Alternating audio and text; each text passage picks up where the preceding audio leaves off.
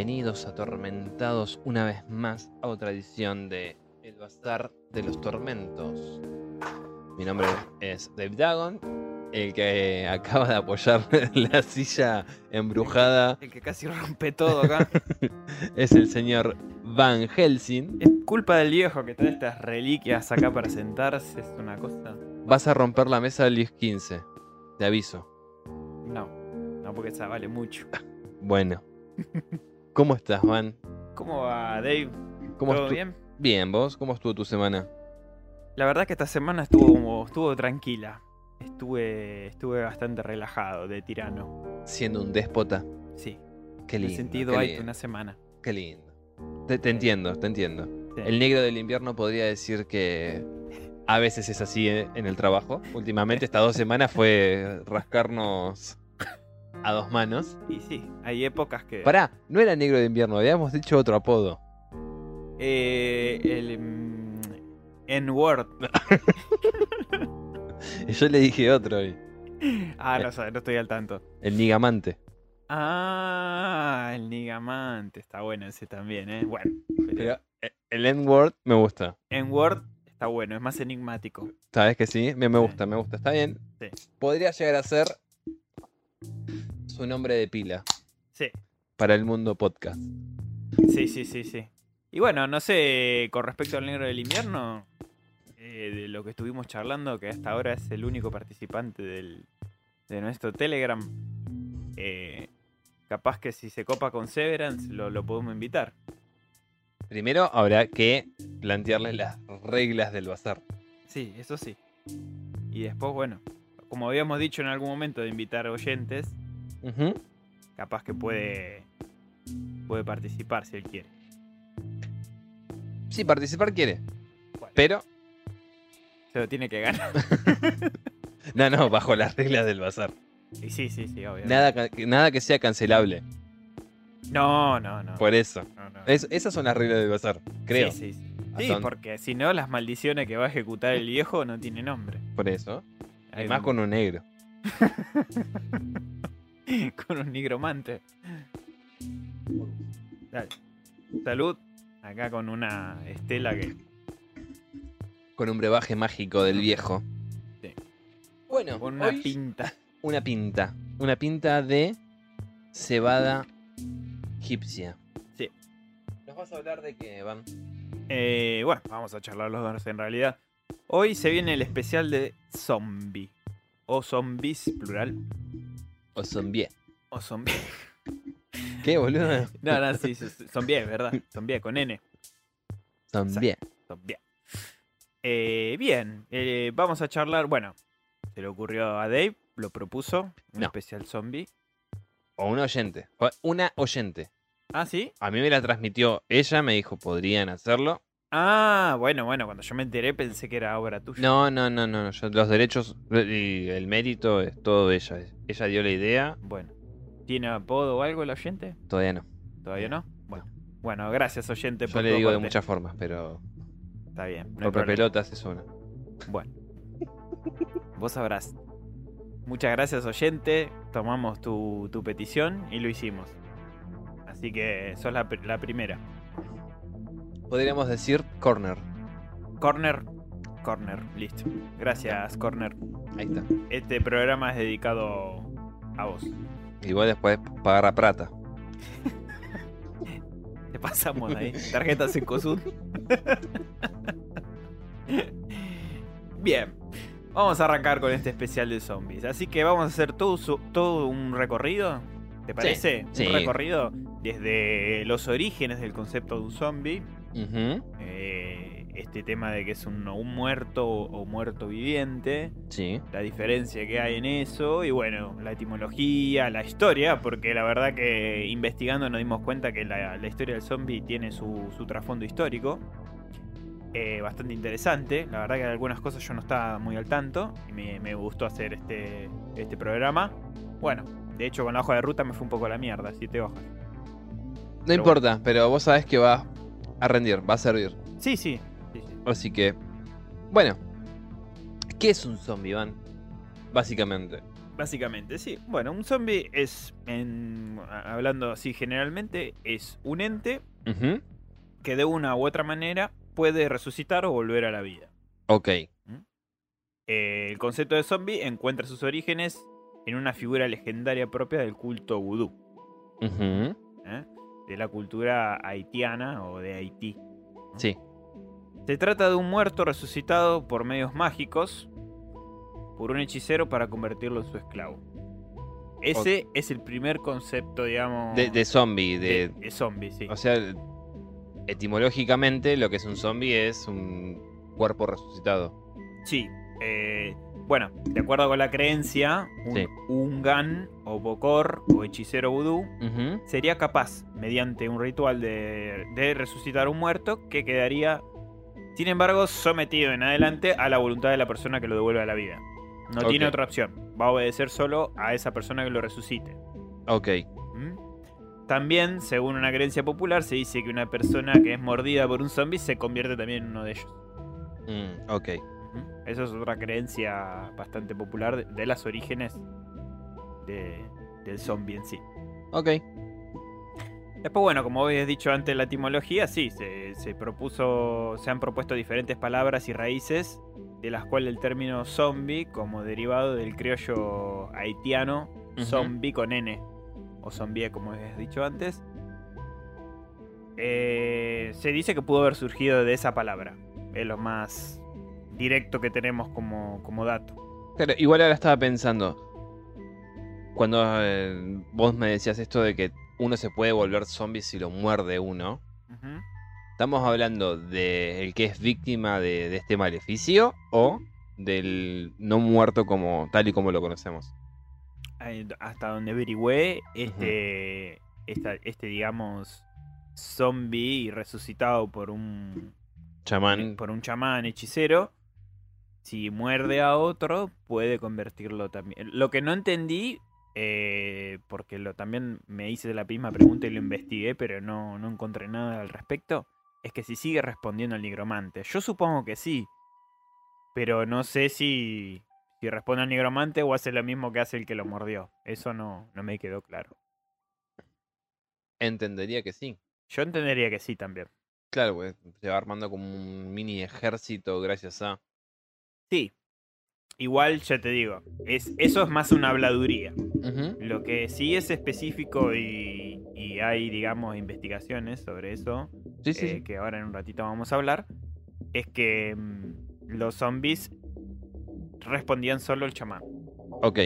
Ok. Ah, ah, ah, Eran básicamente esclavos del- de la persona que, lo, que les rompía la voluntad. sí. De, como habíamos dicho, Ungan, o Ungan o Bokor, Ok. o hechicero vudú. Igual Bocor lo he escuchado más. Lo Sí, sí. Y creo que me hace con, con Bloch. Lo he leído más con Bloch que con otra- Puede, que puede cosa. ser Bokor, sí. Bien, eh, según Hans Ackermann y Janine Gauthier, eh, dos investigadores, han recabado algunas eh, de, digamos, de estos derivados de palabras y eso. Proponiendo que lo más factible es que debido a la relación racial, lingüística y cultural de Haití con África, el término sea derivado de lenguas africanas.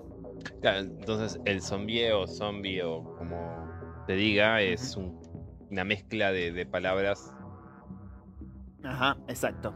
Bueno, si escuchás la canción de Shakira, Zambinam, eh, eh, Waka, waka, eh, eh. ahí dijo zombie como cinco veces. O de Chamberries.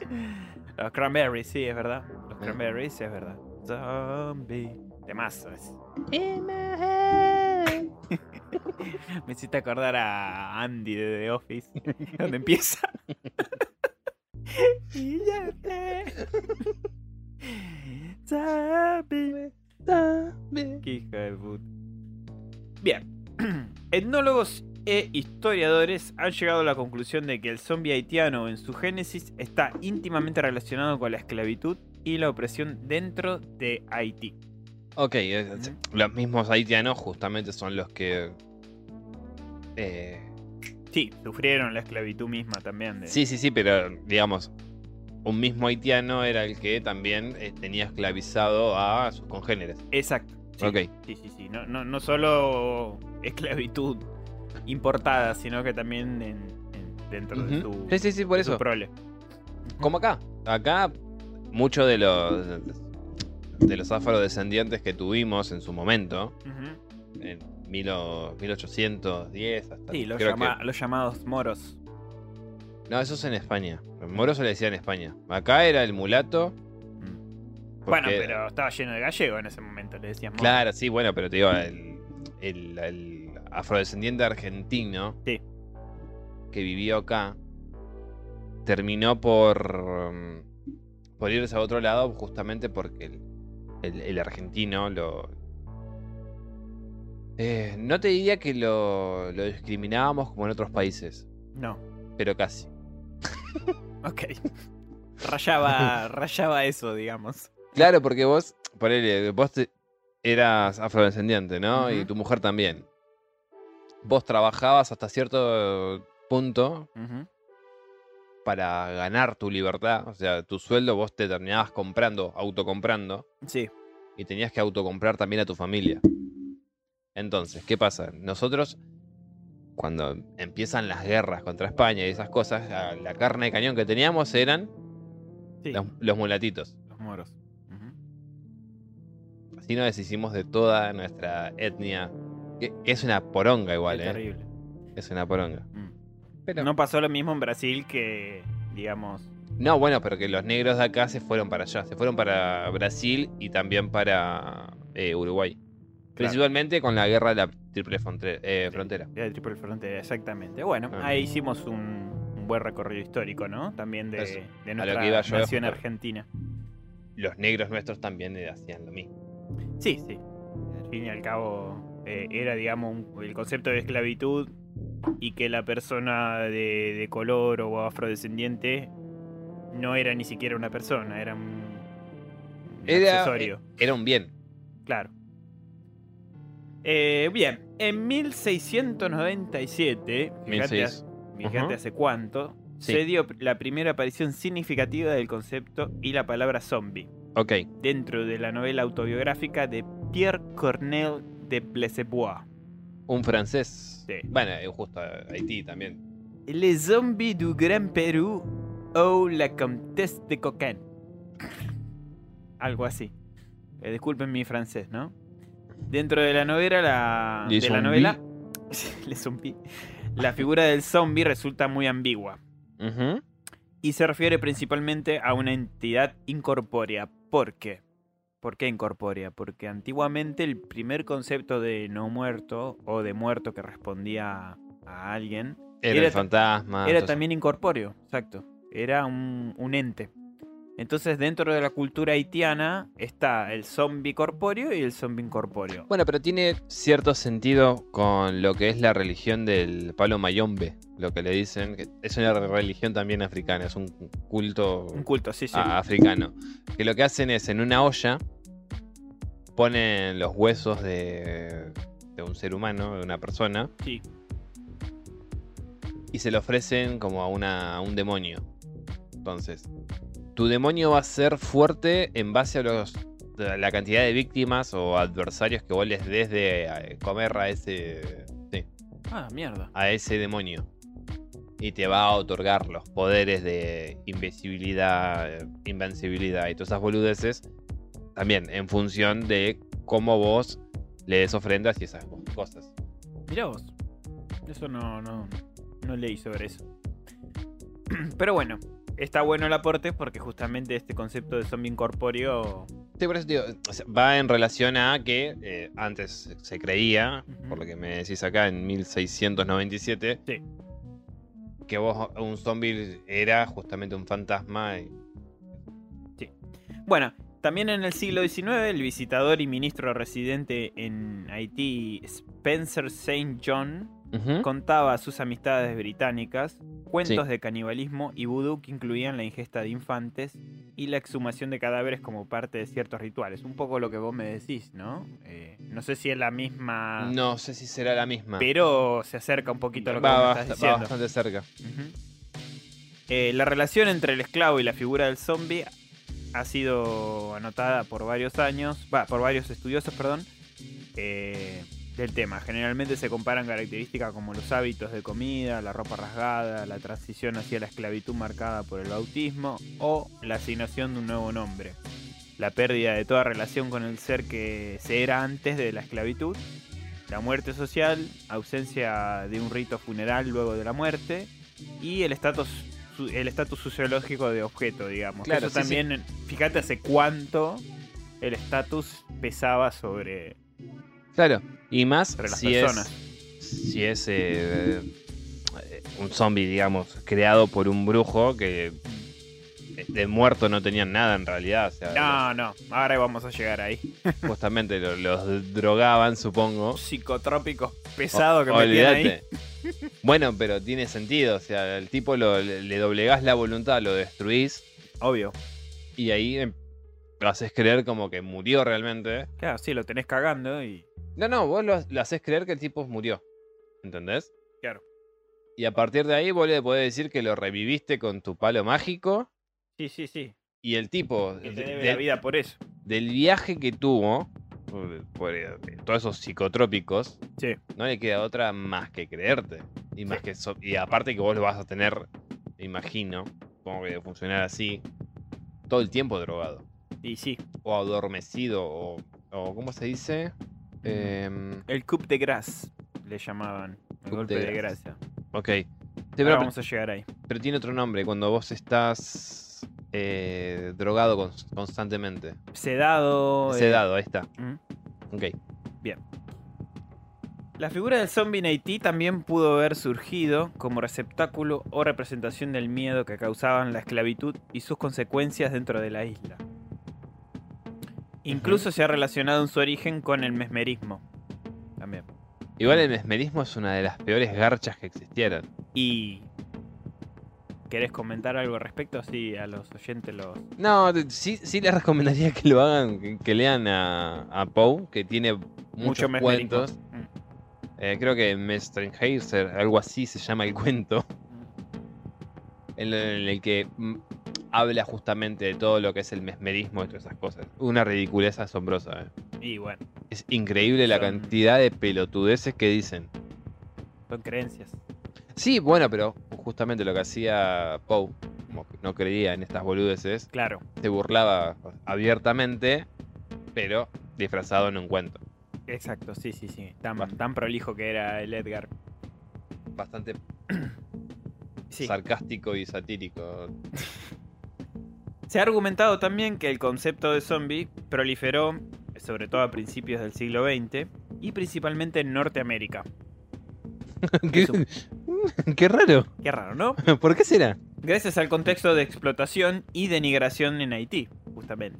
Porque no nos olvidemos que Haití fue uno de los primeros, eh, si le queremos llamar naciones, afrodescendiente en independizarse. Que eso mucho, mucho, mucha gente no lo sabe, yo tampoco me enteré investigando que Haití fue uno de los primeros. Y eso, para la sociedad norteamericana, que los consideraban unos bárbaros, sobre todo a comienzos del siglo XX, era, era totalmente justificado ir y tenerlos, tenerlos cagando, ¿no? Y pero sí, ¿cómo un negro va a querer tener derechos? Por eso.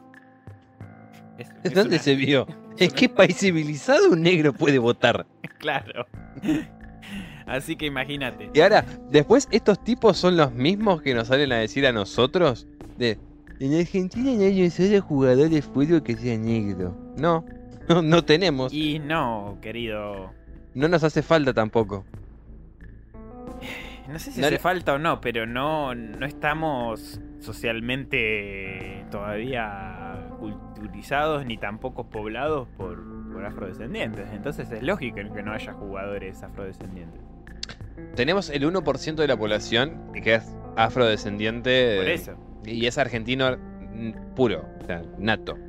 El 1%. O sea, después de tener un 99% de gente que es en su mayoría descendientes de europeos. Sí. O algún que otro nativo perdido. Claro, o te- después tenés gente que es de... es- Provincias y eso. sí, no, pero mm, de, de los pueblos originarios. Claro, por eso.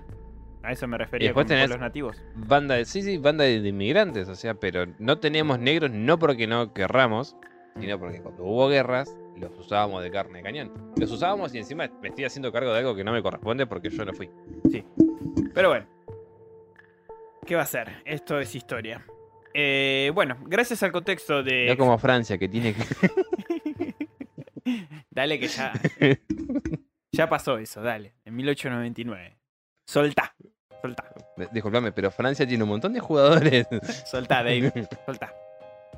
Bueno, gracias al contexto de explotación y denigración en Haití, debido a que, o sea, me, me refiero a que a principios del siglo XX, eh, principalmente en Norteamérica, proliferó esto de los zombies. Estábamos hablando de eso. Y fue gracias al contexto de explotación y denigración que había en Haití. Debido a que los productos culturales, como el libro de Magic Island, Ujú. eh, en 1929 de William Seabrook, Sí. o la película también de White Zombie en 1932 Ujú. de Victor Halperin, Sí. pudieron haber ayudado a justificar en la opinión pública norteamericana Sí. la intervención política y militar de los Estados Unidos en América entre 1915 y 1934 en una isla considerada barbárica. Claro, bueno, pero si te vas a basar en la realidad cultural de un país por dos películas, Y bueno, bueno, igual es Estados Unidos, ¿no? Tampoco. eh, no sé qué te sorprende, ¿no? Nada, por eso. O sea, el día de mañana llego a pinchar en el patio y me sale un poquito de petróleo. Eh. Perdí mi casa. Bien, es importante mencionar también que el concepto de zombie en Haití está fuertemente anclado a la creencia del alma dual, Ok. o sea, el alma doble. Y esta forma de concebir el alma ya estaba presente, con distintas matices obviamente, dentro de algunas religiones africanas, como por ejemplo en Benín, en Camerún, en Ghana, en Nigeria, en Togo, en Tanzania, Zaire, por ejemplo. Zaire, boludo. Zaire, perdón. Eh, en, en inglés es Zaire, entonces me salió. Eh, bien, por lo tanto, es importante cuando se discuten los orígenes del concepto de zombie, digamos, eh, tener en cuenta la significativa relación que hay entre la religión vudú Sí. con algunas de las religiones africanas. Claro, por eso digo, eh, esto del paloma y hombre tiene que. Sí. Tiene cierta similitud. Bastante tiene, conexión. pero no. No sé si van tan de la mano.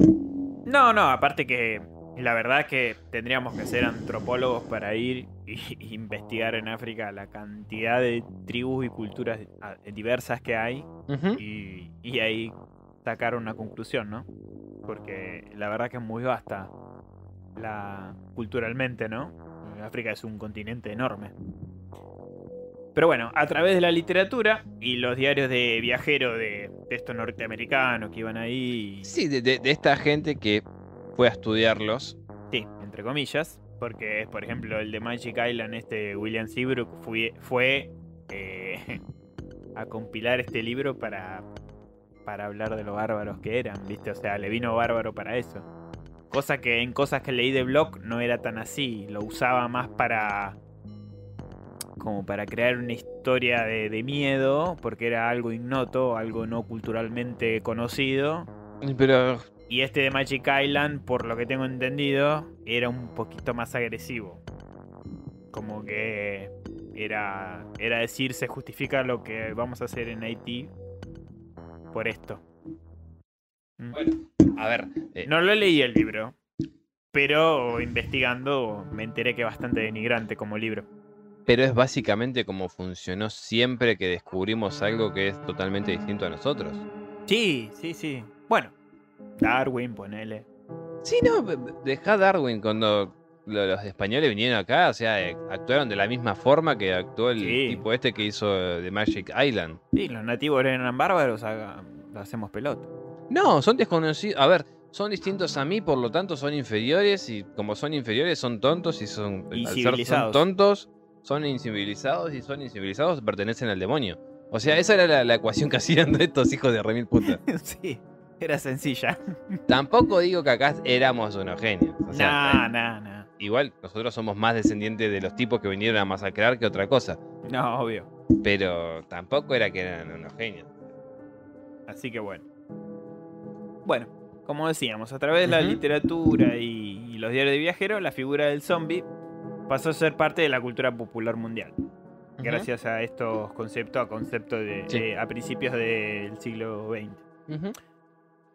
Pero se puede decir que desde sus primeras apariciones en la literatura, la palabra zombie ya estaba relacionada con el luto, la muerte y la esclavitud. Ok. O sea, ya la palabra estaba atada a eso. Bueno, que igualmente el luto, muerte y esclavitud Sí. tienen mucho que ver con, con zombie de por sí. Sí. Ya de por sí, es verdad. Bien. eh, vamos a hablar más que nada del concepto del zombie corpóreo. Lo del incorpóreo lo dejé un poco afuera porque, bueno, es uno, este es un especial de zombie tradicional, digamos. Si quieren investigar o, o quieren que hagamos alguna referencia sobre la parte incorpórea, tengo información que también averigüé, bastante amplia, no sé si para hacer un programa, pero, pero podemos llegar a, mencionar, a mencionarlo en un futuro programa donde quepa el concepto y lo charlamos. O en el Patreon. O en el Patreon, de verdad. pero bueno, vamos a hablar del zombie corpóreo.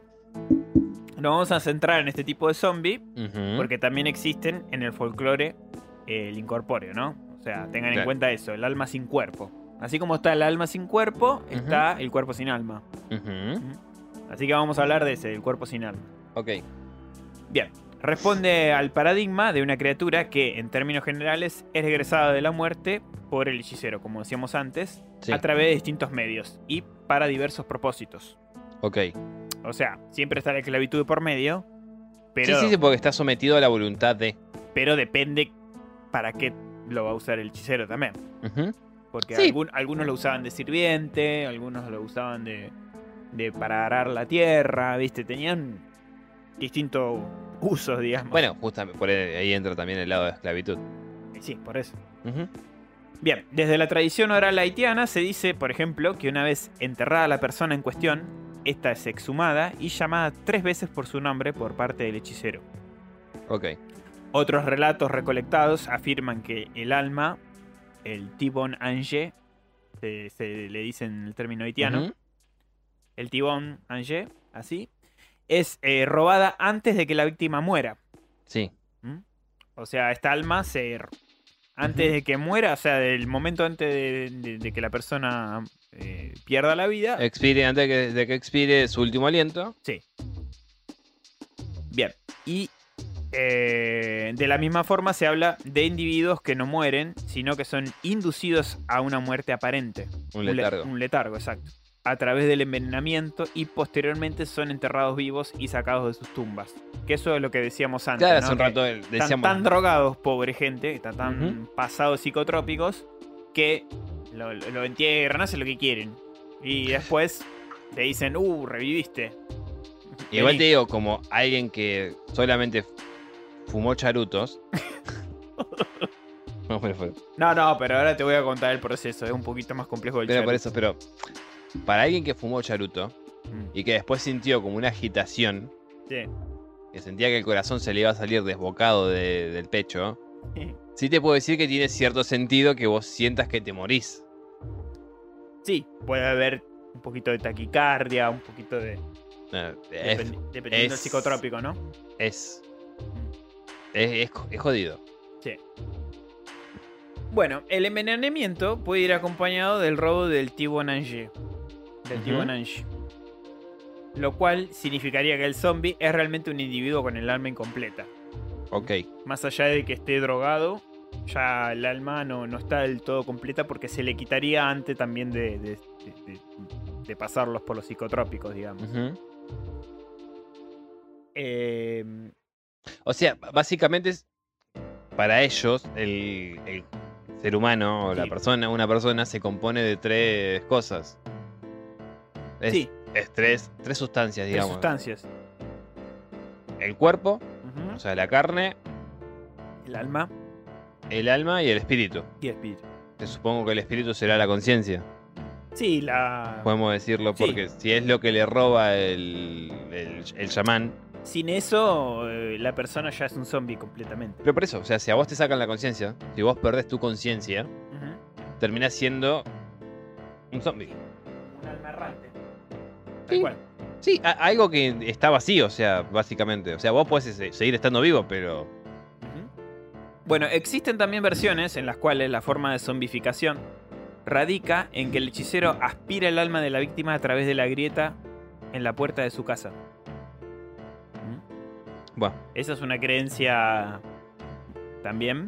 Para luego traspasarla a una, botella, a una botella o cántaro.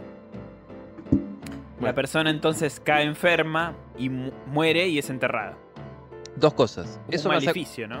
me hace acordar, uno, al cuento de El, el viejo terrible Mm, sí, de, de Lovecraft, de Lovecraft. Sí, sí, sí. donde el viejo habla con botellas. Sí. Donde se supone que, yo lo que entiendo, tiene encerrado algo, o demonios, o, o- O o la- almas. o las almas de las personas que van a joderlo. Sí. Es verdad. Dos, me recuerda también a... em, ¿Cómo puta se llama esto?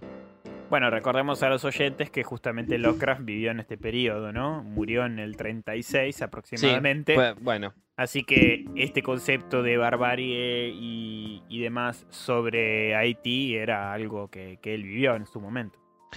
y dos, a los, las, lan- las lanzas mentales de las tribus de Australia, creo que es. Mm, Allá es el, el mago más poderoso, te tira una lanza supuestamente Sí, que, que te destruye, pero es invisible, es psíquica. un maleficio. Sí, ponerle maleficio, te la tira, a vos te da y eso te termina matando. O sea, vos no sentís nada, pero Claro. Inevitablemente, como es tan grande el poder de su gestión, que vos te terminás enfermando o te terminás padeciendo algún tipo de, de enfermedad por esa supuesta lanza que te echó el, el El- mago. El chamán ahí. Bueno, posteriormente, después de, de lo que te conté, Sí. de lo que le estoy contando, el hechicero pide permiso al cuidador del cementerio para extraer el cuerpo y así poner debajo de su nariz la botella con el alma de la víctima. Claro, mientras es- le administra una droga especial. Se dice además que una vez resucitado, el cuerpo no puede ingerir alimentos con sal. Ok, No puede. ok. Eso debe tener una relación, Porque una relación Podría científica. volver a la normalidad. Ok, O sea que la sustancia salina pare- aparentemente combatiría este efecto. ujú, O sea que si se mete al mar, cagó el chamán. claro. A través de la cultura popular se ha diseminado la creencia de que aquellas personas convertidas en zombies eh, eran usadas para ciertos tipos de trabajo forzado, bueno, lo que decíamos antes, ¿no? Ya sea como plantaciones o sirviente doméstico. Eh, igual, esto re- relacionado con la sal, Mm. lo que yo tengo entendido es que es.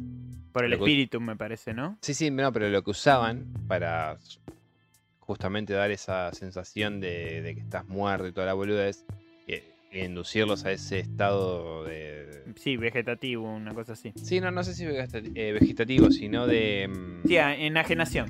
Claro, era con un hongo. Y lo que hacía el hongo, eh, este hongo junto con la sal, era como cortar eso. ¿Entendés? Por eso eh, tenían prohibido justamente Sí. consumir sal los zombies. A- además lo hacían con otra cosa más, que ahora vamos a charlar. Ah, ok, ok, ok. Hay algo más potente que eso, aparentemente, en, Ok, en los mares de Haití. Ahí vamos a ir. ok. ahí. Bien, a pesar de que estas ideas existen verdaderamente en el imaginario haitiano, o sea, esto posta se cree en la cultura haití, y que han pasado a través de la cultura de masas al mundo entero. No hay evidencia de que estos fenómenos ocurran en realidad. O sea, esto es para dejar- Sí, es- son, dejarles claro a los oyentes que son cuentos que se cuentan allá. son conceptos folclóricos, ¿sí? Que de ahí, obviamente, tomaron la forma al concepto de zombie que tenemos hoy, ¿no? Que el zombie es el infectado por un experimento, por un virus, por esto y por lo otro. que- Claro, son como las leyendas de acá. Claro, sí, sí. Bueno, a ver, el concepto de leyendas de no muertos en el transcurso de la historia hay a montones. Tenemos momias, tenemos vampiros, tenemos... Sí, pero esos son no muertos. Por eso, de no muertos, pero me refiero a, seres que reviven de la muerte al en el transcurso de la historia. Hay un montón.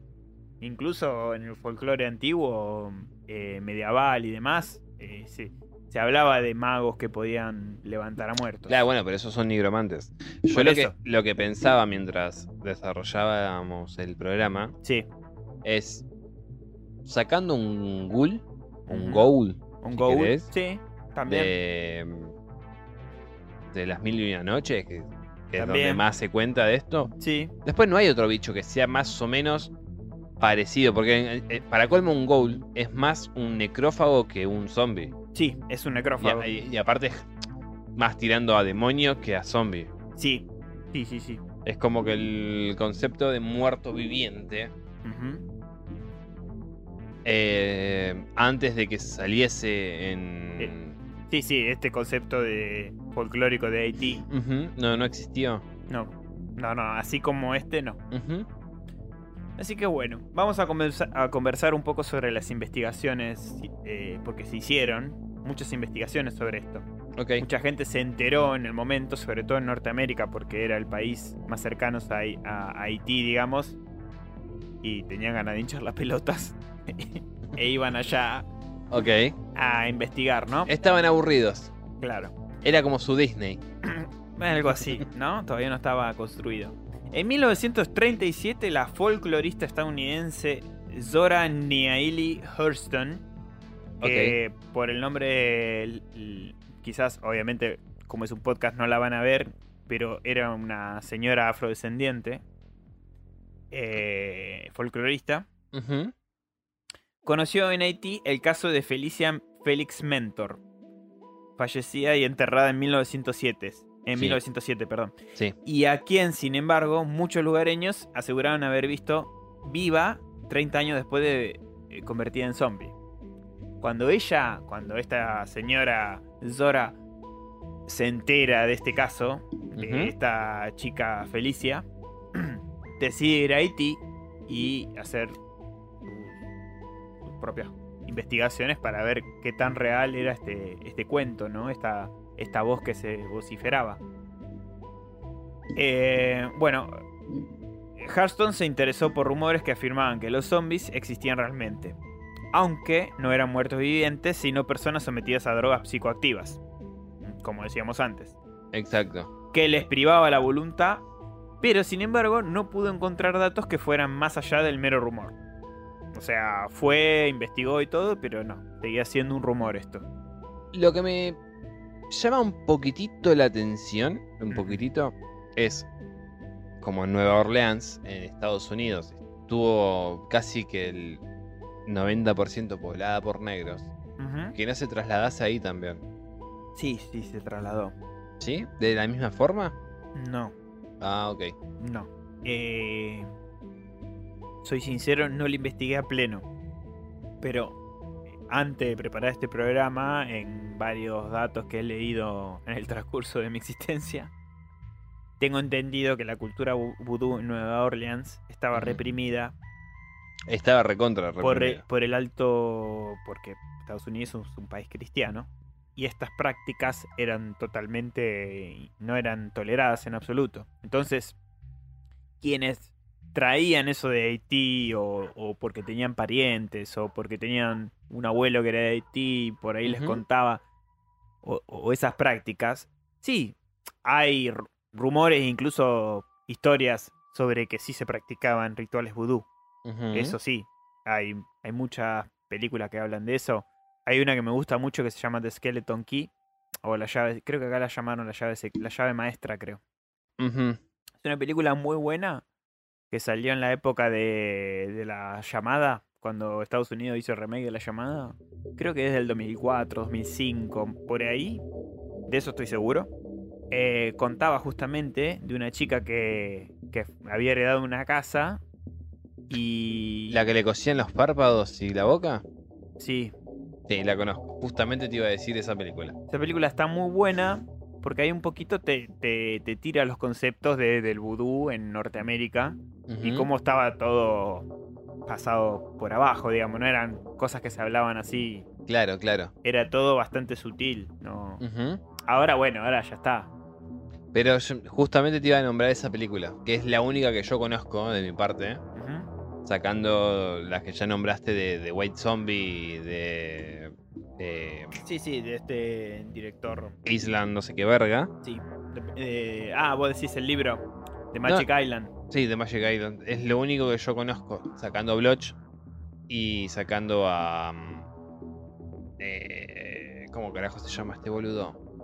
Bueno, el que hizo Conan, el Robert Howard. Sí, con Palomas del Infierno, que él tiene un, un cuento, justamente se llama de esa forma, donde narra la- las desventuras de dos amigos que se internan en un bosque, encuentran una casa abandonada, ven en lo que sería la guardilla, no, la guardilla no, ni siquiera la, la galería de la casa, varias palomas reposadas ahí, cuando se acercan se van volando y supuestamente como la leyenda local era que quienes veían esas palomas iban a sufrir algún tipo de accidente. ok, está bien. Hay todo también un concepto folclórico ahí. Claro, igualmente después, avanzando en la historia, aparece otro personaje que es justamente... Llamada de Skeleton Key. Ah. Mi memoria no me falla. Está bien, no, no, no. Yo, yo ni siquiera sabía cómo se llama. Yo Sí. lo único que tenía patente era el tipo que le cose en la boca y los ojos. Nada más. Sí, sí. Es lo- la única Buena escena que me, que me quedó grabada. Perdón, te interrumpí. Pero No, no pasa nada. eh, eh, es más que nada para avisarle a los oyentes que es de Skeleton Key, la llave maestra del 2005. Si la quieren ver, muy buena. Y en este. mm, En este relato de Robert Coward está una mm, chica que justamente, que no sé si es haitiana o algo de eso, que practica justamente el vudú. Claro. Y que ella a través de eh, una droga, también un psicotrópico, es que termina poseyendo, entre comillas, Sí, zombificando. claro, zombificando al amigo de- del personaje principal para darle un hachazo en la, en la frente y Ah. después ordenarle que mate al tipo que está ahí, o sea, al otro, al, el compañero. Lo lobotomizó con un hacha, digamos. Básicamente sí, porque el ti- eh, eh, arranca, los tipos están en el bosque ya de noche, se meten en esa casa, Sí. los agarran la noche, obviamente. Sí. Tienen dos opciones, o dormir afuera o adentro. Deciden irse adentro. Y de repente, en el medio de la Perdón, me da madrugada, gracia las opciones. que no tienen de dos, no, tienen otra opción, digo. sí, sí. Entonces, se meten ahí, se quedan. En el medio de la noche, el chabón se despierta porque empieza a escuchar un sonido. Sí. Algo, una voz, un canto que viene Sí, del un segundo. susurro por ahí. Claro, del segundo piso. Lo el amigo también lo escucha. Pero el amigo como que cae hipnotizado ante este canto. Y entonces va y se acerca hasta ese lugar. Escucha como sube las escaleras, escucha el sonido seco y sordo de un golpe. Y después el arrastrar de los pies del amigo. Sí. Y él cuando le habla no le responde. Pero en ese lugar donde está la escalera, justo hay una ventana donde le pega la luz de la luna. Como, Ya. pues, pues esas casualidades cuando uno escribe. Sí. Ve que está manchado de sangre y se va corriendo de ahí. Porque aparte lo ve con el hacha. Claro, Ya. salió cargando. Sabía más o menos lo que iba a pasar. Lo encuentra el sheriff. El sheriff medio que no le cree. Pero el chabón nunca se sale dentro de la historia. Ok. Investigan dentro de la casa. Sí. Ve que el amigo eh, muere dándole un hachazo donde estaba la, la, mm, la bolsa de dormir de este tipo. Sí. Entonces dice, ok, para esto ya es llamativo. O sea, ¿por qué alguien querría darle un hachazo? ¿O por qué vos le darías un hachazo al lugar donde estabas dormido, eh, durmiendo? Y ya lo mataste a tu amigo. O sea, aparte, ¿cómo hiciste para mantener el cuerpo eh, erguido del tipo este? Claro. ¿Cómo carajo lo hizo? Entonces empiezan a ver las pisadas que dejó una casa abandonada, obviamente llena de polvo. Sí, sí, sí. Ven que se termina de- deteniendo en la entrada de una de las habitaciones del segundo piso. Ajá. Dicen, acá, se, acá el tipo se quedó quieto. Y después de acá volvió sobre sus pasos. O sea que el canto pudo Pero, además de eso, ven que justo donde terminan los- las pisadas del tipo, donde y después se da vuelta, hay unas pisadas de pie más chico y descalzo. Mm. Y aparte, otro detalle que le nombra el sheriff es como vos no tenés sangre. Claro. O sea, si vos realmente lo mataste, tendrás Claro, que tener sangre. Tendría que tener una mínima mancha de sangre en algún lado. Y acá yo no veo ropa. Y si Mm. la hubieses quemado, quedarían como los restos, por lo menos. Sí. Y, Y aparte- aparte, estaría lleno de pisada y quilombo bárbaro. Y no estarías tan asustado como estás. Claro. Y aparte que también, o sea, ven la sangre y coincide con que al tipo le dieron un hachazo en la cabeza y se arrastró. O sea, Claro. no, no están las pisadas del otro. Claro, claro, claro. Pero bueno, cuestión, que pasa esta cosa, después, averiguando, se enteran que esa casa le pertenecía a una familia de blancos, que tenía un campo de algodón y todas esas boludeces, tenía raro. justamente negros trabajando. Sí, pobre es que el algodón, la planta de algodón te lastima de una manera impresionante. Sí. Y una de las personas que tenían era una muchachita eh, afroamericana, a la cual creo que violaron y un par de cosas más. Sí. Estoy hablando de memoria, no me acuerdo, pero por ahí van los tiros. Pero muy, era- lejos no estoy. Estaba al tanto de las prácticas vudú, evidentemente. Sí. Mm. Sí, porque después se lo comentan a un tipo, un afrodescendiente, y le dicen, sí, mira, esto es por... o es eh, magia tal. Claro. Es de tal lugar, esto es vudú. Perfecto. Y no voy a contar más por si alguien lo lee. No, pero está bueno, está bueno el cuento, me interesó. Está- Es- está- estaba es excelente. Mm. Robert, Bueno, Robert, Robert Howard. Robert Howard es Sí, sí, sí, un, Allá, un- un- lo- un maestro, como maestro. su a- amiguito Lovecraft. Sí, sí, sí, sí. Para muchos es considerado un, un ápice de. Bueno, hizo Conan, boludo. Por eso, de la cultura pop. Eh, va, hizo, post-nerd, si le queremos decir. hi- hizo Conan, hizo eh, eh, Skrull, hizo un montón de boludeces. Sí, muy, muy bueno. Muy buenas ideas. Sí, pero bueno, volviendo. Bueno, volviendo a las investigaciones después de esta señora Sora, m- muchas décadas después, o sea, del 37 nos vamos al 1982. Sí. El antropólogo y etnobotánico canadiense Wade Davis Sí. viajó a Haití para estudiar lo que pudiera haber de verdad en la leyenda de los zombies y llegó a la conclusión Sí. que la publicó en dos libros. Ok. The Serpent and the Rainbow, La Serpiente y el Arco Iris, Sí. en el 85, Ujú. que hay una película de Wes Craven sobre eso, está buena la peli, y Pasaje a la Oscuridad, la etnobiología, Ok. Passage of Darkness, the Ethnobiology, of the Haitian Zombie Zora Neely Hurston, así se llama el, el libro. Lo escribió también en, en el 88, lo escribió este libro. O sea, tres años después del otro. Bueno, de que se podía convertir a alguien. O sea, la, la teoría de, de estos libros es de que se podía convertir a alguien en zombie mediante el uso de dos, de dos sustancias en polvo. Ok. Con la primera, llamada Coupe de Poudre. Ok. Coupe de Poudre, en francés, literalmente es golpe de polvo. ¿m? O golpe de pólvora. Claro. eh, un, un juego de palabras con coup de foudre, que es otro dicho, que significa golpe de rayo. Ujú. Y también flechazo amoroso, pero bueno, no es la, la connotación Claro. en este caso. Pero igualmente es como a lo que se refiere, supongo que será como es Claro, es ponerte un- el polvo en la mano y Ese golpe de polvo, justamente, claro. te induce, o sea, a, a la víctima que se lo tiren, la induce eh, en un estado de muerte aparente. O sea, es tan fuerte ese polvo que te, te vuelca, te, te, te, te Por eso te digo, o sea, e imagínate Mm. si alguien fumado puede llegar a quedar tirado eh, en el piso pensando que se murió o que está por morirse. Sí. Imagínate una droga más fuerte. Por eso, si el cannabis puede llegar a provocar esto, imagínate esto. No, aparte que aspirarlo, Claro, que entra también. mucho más rápido al sistema nervioso. O, o la co- como la cocaína. Exacto.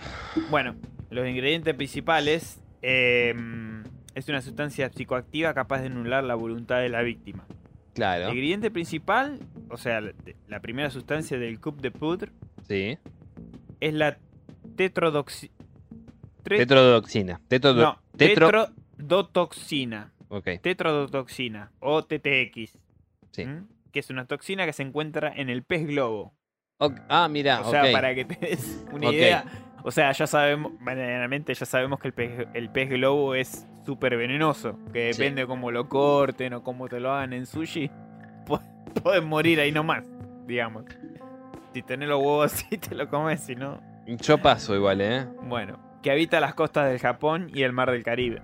por mucho que tengan eh, un certificado de que están capacitados para hacer un pez globo, todos tenemos un mal día. Sí, todos, por eso. Todos, todos una vez hicimos algo mal. Tiene, bueno, este, este componente del pez globo tiene una actividad paralizante en la placa motriz neuromuscular. O sea que date cuenta el- lo que te da vuelta, ¿no? Eh, Sí, y- que es, parecido a algo más. sí, el curare, que se usa en anestesia. Bueno, la, la TTX, vamos a decirla así porque tetrodotoxi- tetrodotoxina Sí, no importa, es más TTX. complicado que el carajo. Bueno, administrada en una dosis semiletal eh, de un gramo, es capaz de crear un estado de muerte aparente durante varios días. Para que te des idea, el poquito lo que pasa, ¿no? En los cuales la persona sigue consciente a pesar de todo. Y bueno, y está en este estado totalmente manejable, digamos. Otras fuentes hablan del uso del est- estramoño o datura, que en Haití se llama con cobre zombie, o que sería significaría pepino zombie, está traducido. Y según la creencia popular, la ingestión de sal liberaría al zombie de los efectos de la droga. Que esto es un poco lo que vos me hablabas. Más o menos, sí, sí. Tiene más o menos que, que ver por ese lado. Bueno, este Davis, este chabón que fue ahí en el 82, popularizó también la historia de eh, Clairvius Narcís, un hombre que aseguraba haber sido víctima de esta práctica y haber vivido como esclavo zombie en una plantación durante dos años. Y vos sabés que yo de, de este tipo sí recuerdo. De Ha- este haber visto un documental. Clairvius Sí. Narcís. Tengo así como recuerdos muy difusos de haber visto de, él eh, una entrevista donde decía que lo tuvieron zombie, que está, está en medio de un campo, una Fue como loco, viejo fantasma. Pero qué feo, boludo. Nah, pudo haber sido igualmente. Sí, sí, pudo haber sido. Bueno, las publicaciones del antropólogo Wade Davis atrajeron la atención de los estudiosos del tema debido a la amplia difusión de su libro The Serpent and the Rainbow, el que nombramos antes, que fue además base para la película homónima de Wes Craven que te nombré antes en el 88. La hizo, me olvidé de tirar ese dato. Ok. Sin embargo, sus teorías eh, fueron ampliamente refutadas por varios investigadores. Se afirma, por ejemplo, que los efectos que son supuestamente provocados por la eh, zombificación Sí. pueden explicarse eh, completamente a partir de la amnesia o la esquizofrenia u otros trastornos mentales. O- O sea, hay una contrapartida científica que dice, vos fuiste ahí y te dijeron que provoca esto, pero no, puede ser que era simplemente gente enferma que como no está diagnosticada, buena idea. A ver. di- digo, siempre está la contrapartida científica de esto, ¿viste?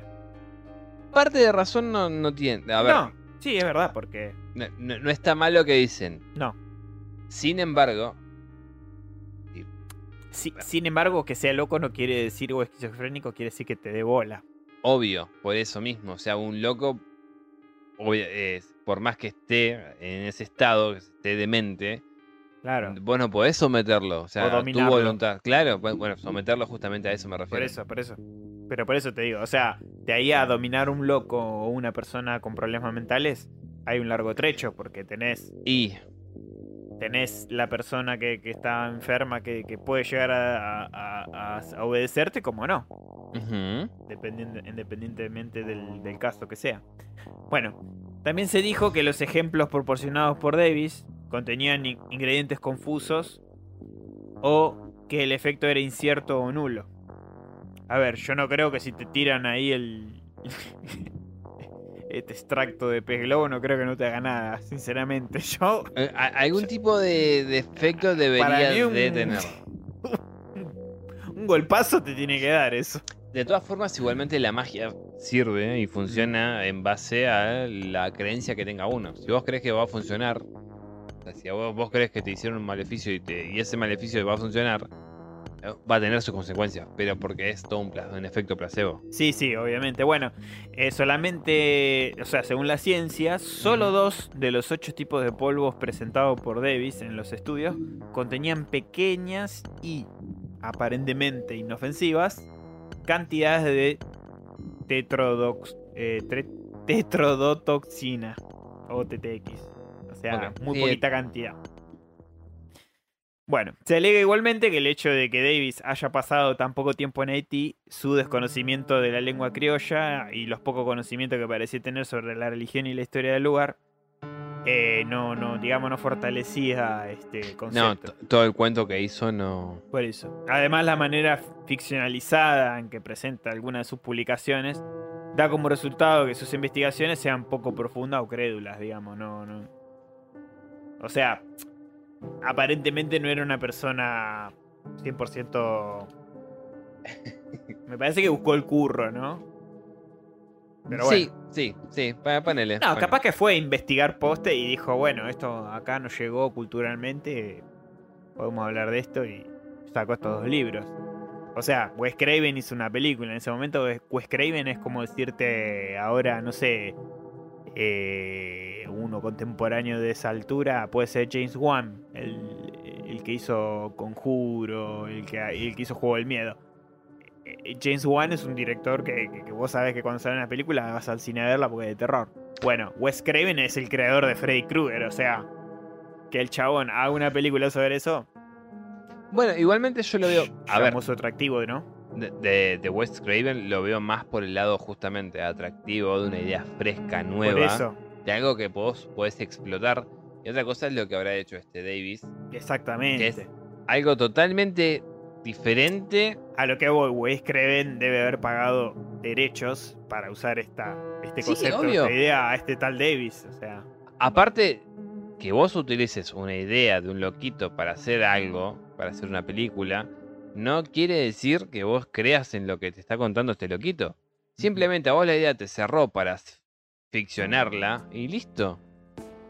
Pero bueno, eh, citando un poco, o sea, lo que sería la... el- eh, políticamente hablando, ¿no? En, en- en el Código Penal haitiano.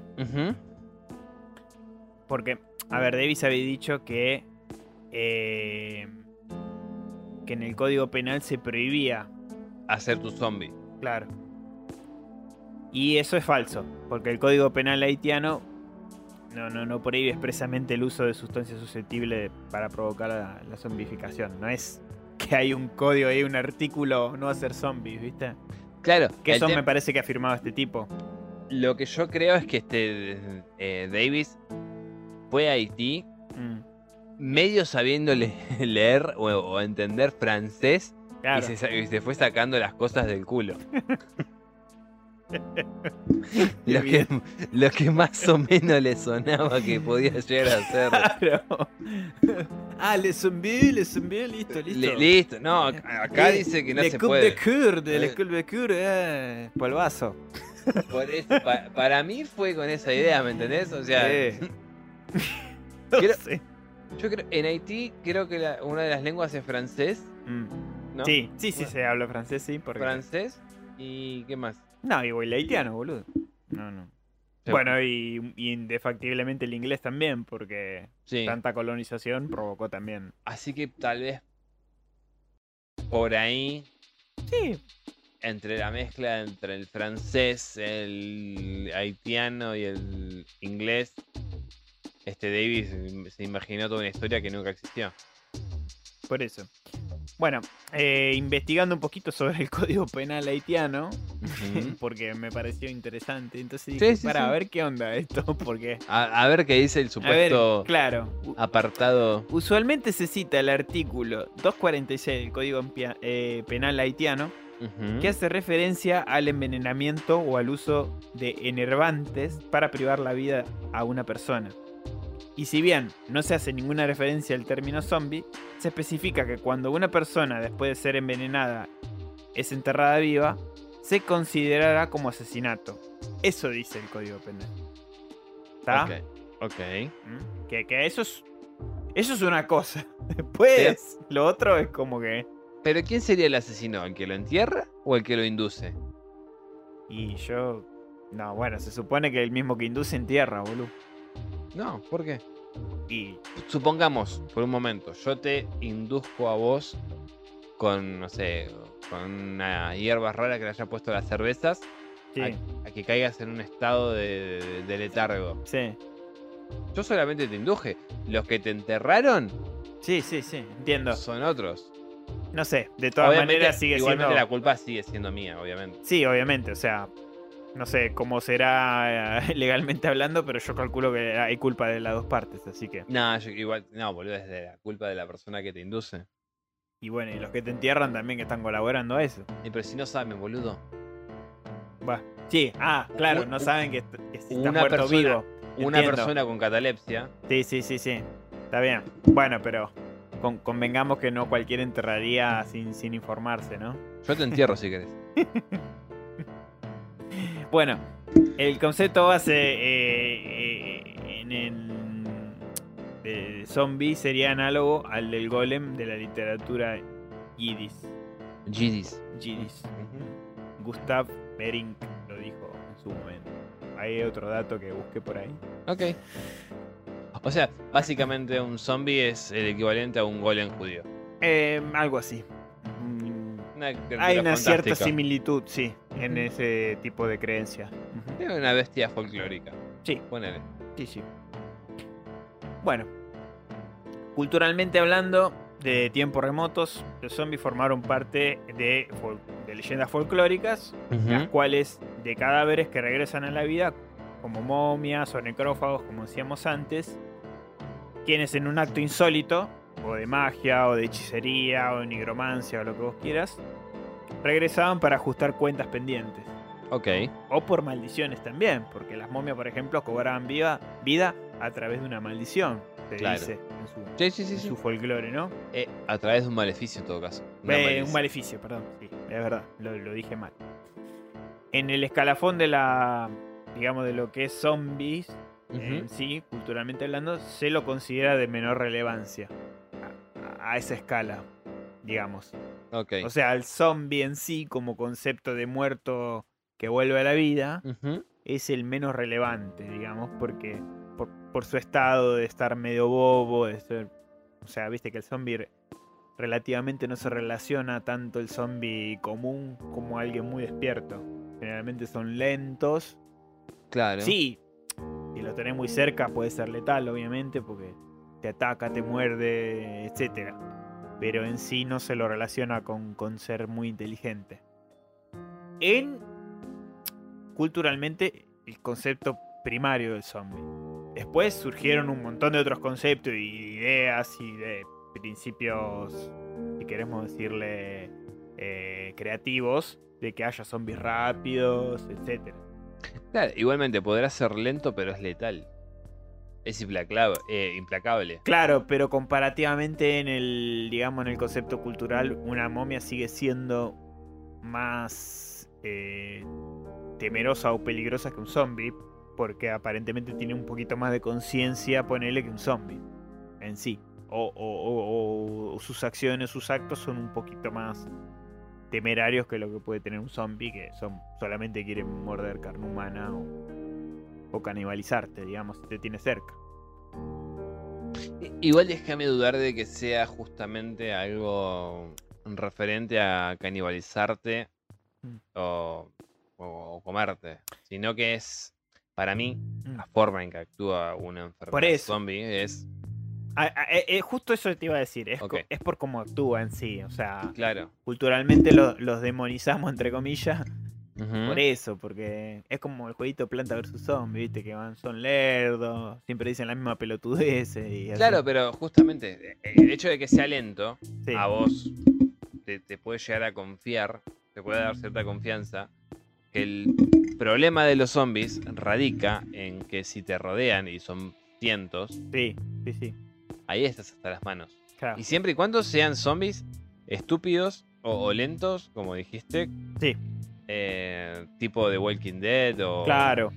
o mm, Sí, Detonation, o The Down of, the Dead y Claro, porque si te- toca un zombie tipo Black Summer, estás hasta las bolas. Sí. O ese zombie corre. Y es Y- agresivo. Y, Army of the Dead, sos cagaste. Igual ese me es una truchada, no lo cuento. A mí me gustó la película. Si te toca, no sé, cuál es, de los de Guerra, lo de Guerra, Guerra, Mundial Z, estás hasta las bolas. Lo de Tren a Busan, Estás hasta las bolas. Sí. Bueno, ahora vamos a nombrar las películas. Hay, hay que hacer como una distinción entre. Por eso, por eso. En el, en, en el concepto cultural de zombie, generalmente, o sea, nosotros decimos, uh, estás re zombie. Cuando, por ejemplo, estás trabajando y estás así, momia, eh, se suele decir estás re zombie, ¿no? Claro, sí, sí. No, a ver. Estás con movimientos más lentos. Es Exacto. porque. Sí, sí, sí. Se lo relaciona a eso, digamos. Pero bueno, de ahí a que creativamente surgieron otros tipos de zombie. Igual para mí es fantástico que hayan evolucionado Sí, sí, sí, totalmente. desde su creación, porque si no era una poronga de zombies. Por eso. Me parece que, o sea, esto lo nombré justamente porque como la base era de un ser lento, un ser tonto, pasó después a evolucionar justamente como estás diciendo. Bueno, vamos a hablar un poco de la literatura. Dale. ¿Mm? En mil, bueno, como había dicho antes, este, todo se inició con este Paul Alexis Blesebois, Ujú. ¿Mm? que, que habló de este de, de una figura siniestra de la que había escuchado en diversos viajes que realizó en, eh, en la América hostil que le llamaban en ese momento Eh, eh, tras vivir en la isla en la isla de Guadalupe y Perú el francés escribió bueno el zombie del Gran Perú que lo nombramos antes que era un relato paródico pero con tintes sobrenaturales Ok. pero bueno, como había dicho antes, era más sobre el zombie no físico, digamos.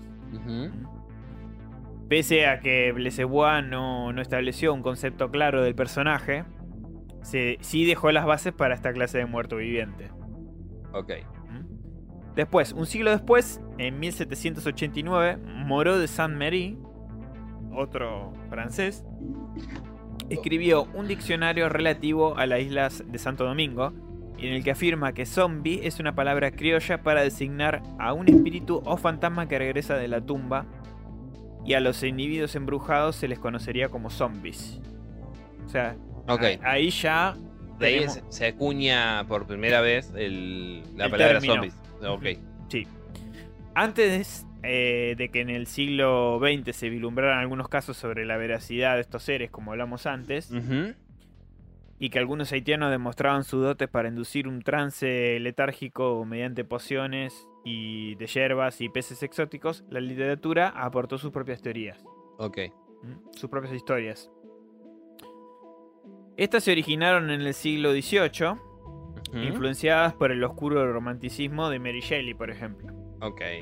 y su Frankenstein en 1818.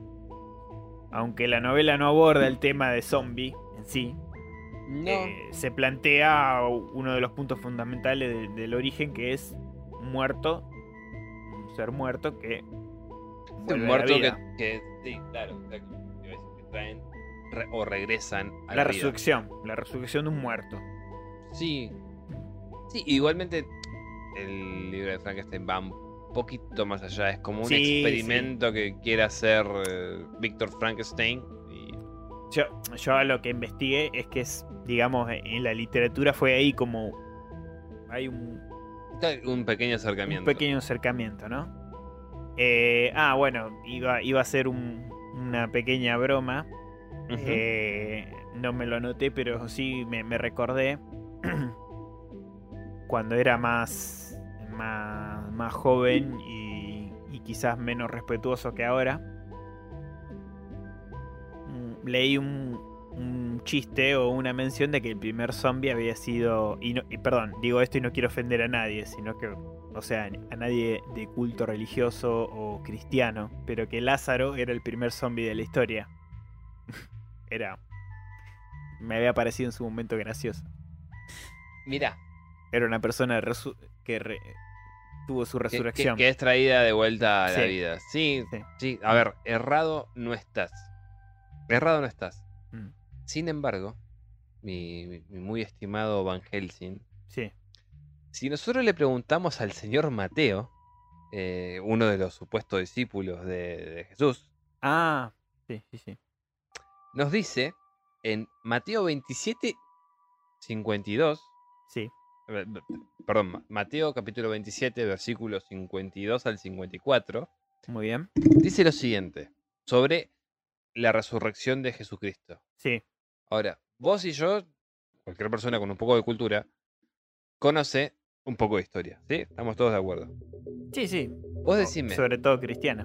No, no, sacando cristiana, no importa. Ah. Porque si vamos a hablar de algo, necesitamos que ser lo más objetivo posible. Sí, obviamente. Entonces, A- acá tratamos de ser objetivos. vos, a- y aparte como persona que estuvo en Italia y. ¿No? Sí, viví un tiempo.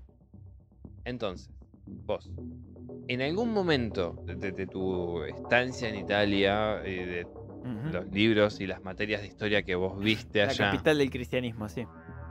¿escuchaste o, o- o supiste de algún historiador que hablase sobre la resurrección de muertos después de que Jesucristo eh, resucitó? No, póstuma no. Ok, bueno, porque Mateo nos dice lo siguiente. Y esta era la sorpresa que yo tenía preparada para vos. Ah, mira, y, y mira qué buen pie que te di involuntariamente, ¿no? Dice, Mateos, Mateo 27, 52 del 54, dice, las tumbas se abrieron y muchos creyentes muertos resucitaron Después de la resurrección de Jesús. De Jesús. Esas personas salieron del cementerio y fueron a Jerusalén, donde se aparecieron a muchos. El centurión y los soldados que vigilaban a Jesús, horrorizados por el terremoto y los demás acontecimientos, exclamaron, este es el verdadero Hijo de Dios. Ahora, estamos hablando de un evento totalmente atípico en la historia de la humanidad, Totalmente. donde, siendo los romanos como eran, Sí. De, de meticulosos, de que anotaban todo, Sí.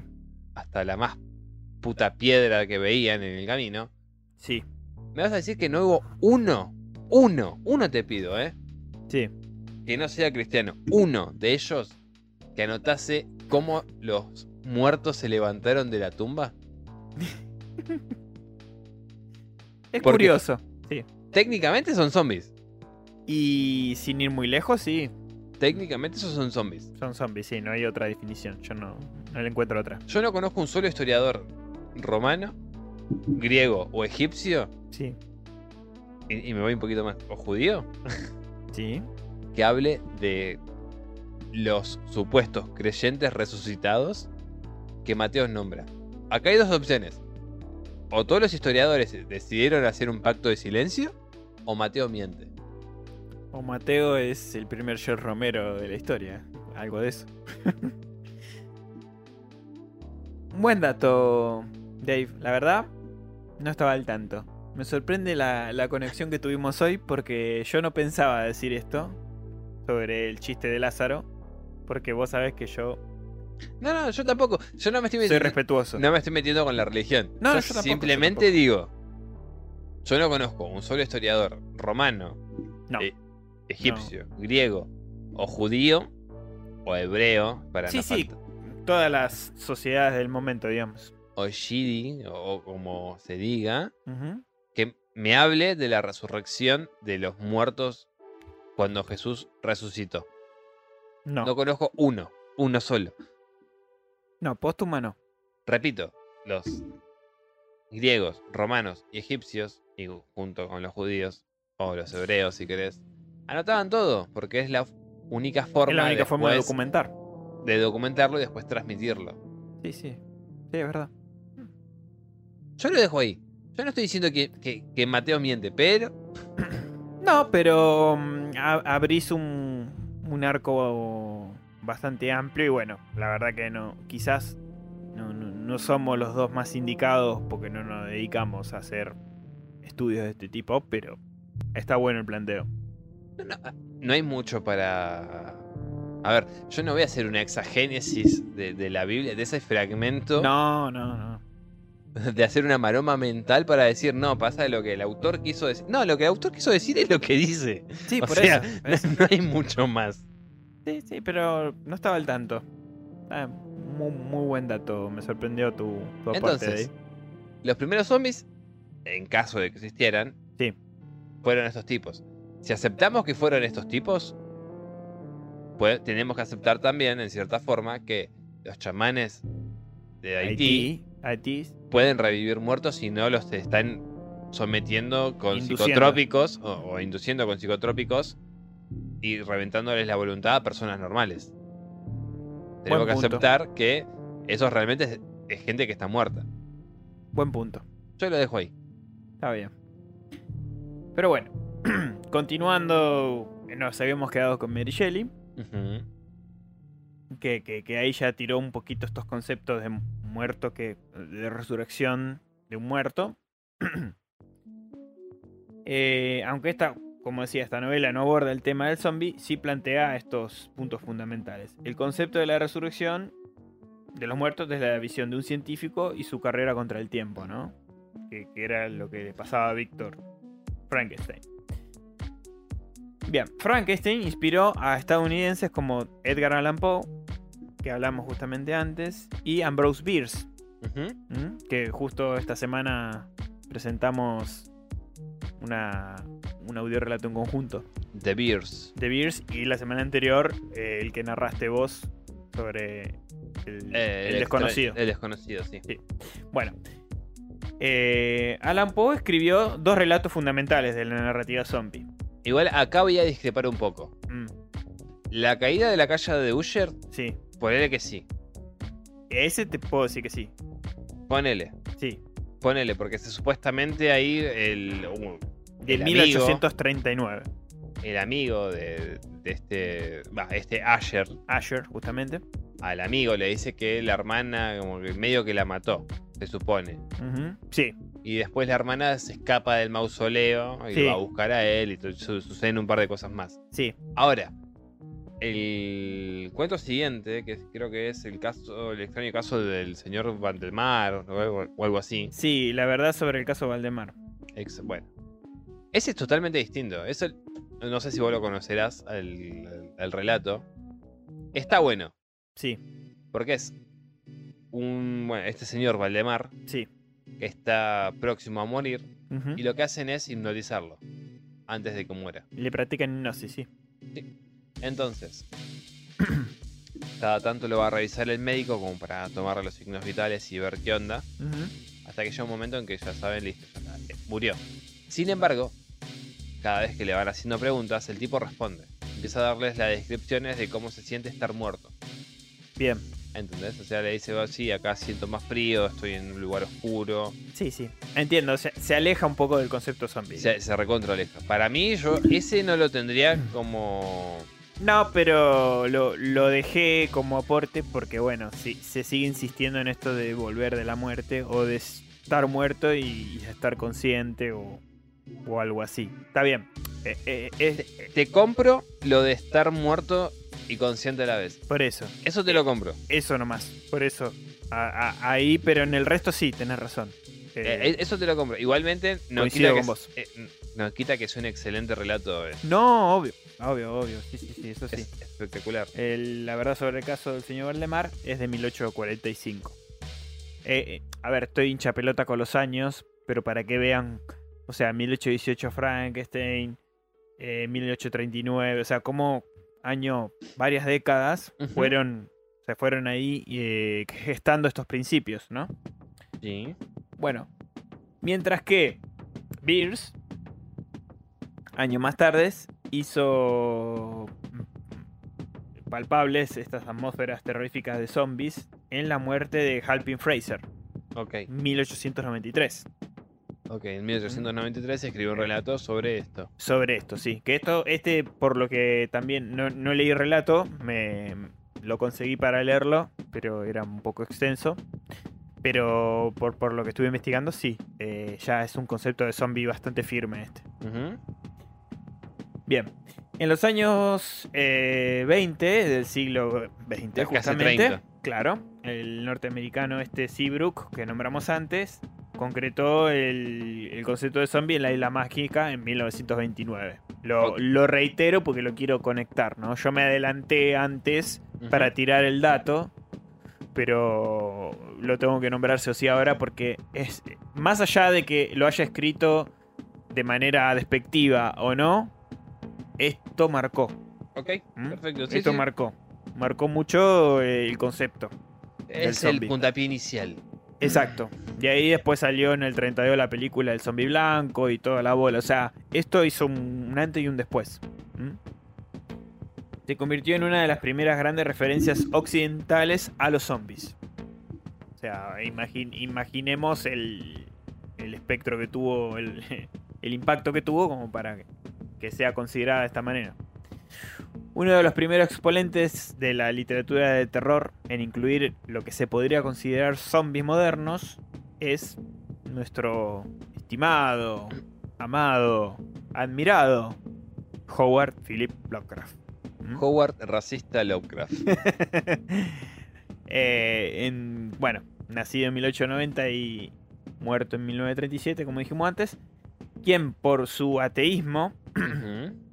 usualmente presenta en sus historias gran cantidad de muertos vivientes que no son resucitados por medios mágicos ni sobrenaturales, sino también por la magia. Eh, por, la magia, por la ciencia, perdón. Eh, si bien no en todas las historias se explica cómo los muertos resucitan, en dos de sus más conocidos eh, historias sobre el tema, el Herbert West Reanimador y la novela El caso de Charles Dexter Ward. Los muertos son revividos por medios científicos en ambos relatos. Ok, pará. El de Charles. Charles. ¿Cuál era? Sí. Eh, no lo leí todavía. Te lo debo. Yo me estoy. Vos sabés que los tengo hace relativamente poco No, a lo- a los relatos. Yo lo, sé que lo leí. No El- puedo. el Herbert West sí, lo leí. Sí, Herbert West. Y confirmo. Sí. Pero el de Charles. Charles Eh, Dexter Ward no. In- mm. investigué. que- lo que- leí, pero no recuerdo. Sí se hace referencia a eso, pero no. O sea, a un muerto que vuelve a través de la ciencia. Para que lo voy a buscar dos segundos. Dos, dos segundos. Es más, eh, hay otro también eh, sobre un eh, sobre un experimento que estaba haciendo un científico con un conejo también que lo hace cenizas. Creo que se llama cenizas el relato. O sea, Lovecraft habló en varios cuentos sobre científicos que jugaban con la vida y con la muerte. Así que yo calculo que estos dos deben ser los dos más referentes. Sí, Era justamente que estaba pensando. Mm. ¿Y ¿De qué va? Así ya lo comentamos. Un joven, digamos, ya adulto, que está estudiando. Es de buena familia el tipo. Sí. Hasta que se entera que eh, un antepasado de él fue este Cotton Matter. Ah, ok. Las Oh. De las tierras de Salem. Claro, era de las tierras de sal. No sé, no me acuerdo si era Cotton Matter o u, u otro. Sí, era un brujo especial. Sí. Porque ve una, ahí un, un cuadro hace medio que se empieza a obsesionar con él, empieza como a buscar pistas entre los archivos de la familia, encuentra un libro de conjuros Sí, donde él es posicionado por este eh, hechicero. sí. ¿Entendés? O sea, como que el hechicero, el alma del hechicero este lo posesiona, que entraría con el tema del eh, mm, zombie incorpóreo, Sí. y él como que pierde la razón. Ah, O sea, es el zombie este.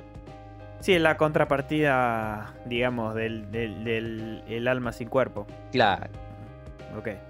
ahí me ubiqué. Tendría que, que leer apenas el- la, la sinopsis para acordarme. Perfecto. Bueno, pasamos al cine, si te parece, Dave. Dale. ¿Mm? Bueno, el, el cine, el cine de zombies en sí, de- desde su concepción, Además de eso, para. Este, justamente, Charles termina como encerrado en un psiquiatra, un aura, o así. A ver, eh, algo que quiero aclarar. Libros sobre zombies hay 50 millones ahora en la cultura pop moderna. Hay miles.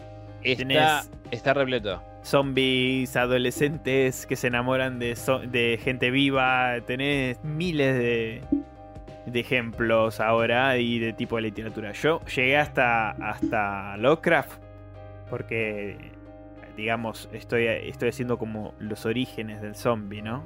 A partir del cine es cuando el concepto de zombie que conocemos hoy en historietas o cómics, como le querramos decir, o en libros, arranca. Ujú. Por eso me voy al cine ahora, porque fue un pilar importante para la literatura después con respecto a los muertos que vuelven a la vida, ¿no? El cine de zombie eh, generalmente, eh, o sea, ya se considera, se considera y se convirtió en un subgénero de- del terror. ¿Mm? Como todos sabemos, o sea, decimos, literalmente decimos, vamos a ver una película de zombies. Sí, no, es una película de terror. Vamos a ver una serie de zombies. Ni siquiera decimos terror. No. Directamente. Bien. Eh, a menudo está encuadrado dentro de la clase B. Porque eso Sí, también. e- empezó siendo justamente cine de clase Justamente, B. o sea, más allá de Romero y su prolijidad en hacer las películas, después de eso hubo 1500 tipos de películas. Va, y 1500 me quedo corto. Miles y miles de películas, justamente de clase B, que habla de zombies. O Sí. caso de zombies. Justamente lo, lo explica bastante bien el chaboncito este, de, te lo resumo así nomás. Sí, Jorge Pinarello lo, Tiene un, eh, un especial de zombies. Y lo vi, lo vi. De todos los zombies habidos y por haber, y es como. Sí, Sí. tiene razón. Es un video bastante interesante. Creo que se llama la, la historia del zombie Puede ser, no eh, en el transcurso del cine o algo así. Igual, googleen zombies y te lo resumo así nomás, lo van a ver. Es- está muy bueno. Eh, yo lo vi y me ayudó bastante, pero lo había visto antes de hacer el especial zombie. No, no, yo también lo vi hace un montón, pero como Salió digo, hace como tres meses, creo. justamente Pero está bueno. hace esto que vos decías, o sea, nombra lo- las películas de zombies que es viejas, clase B, que es ¿quién carajo puede consumir esto? Claro.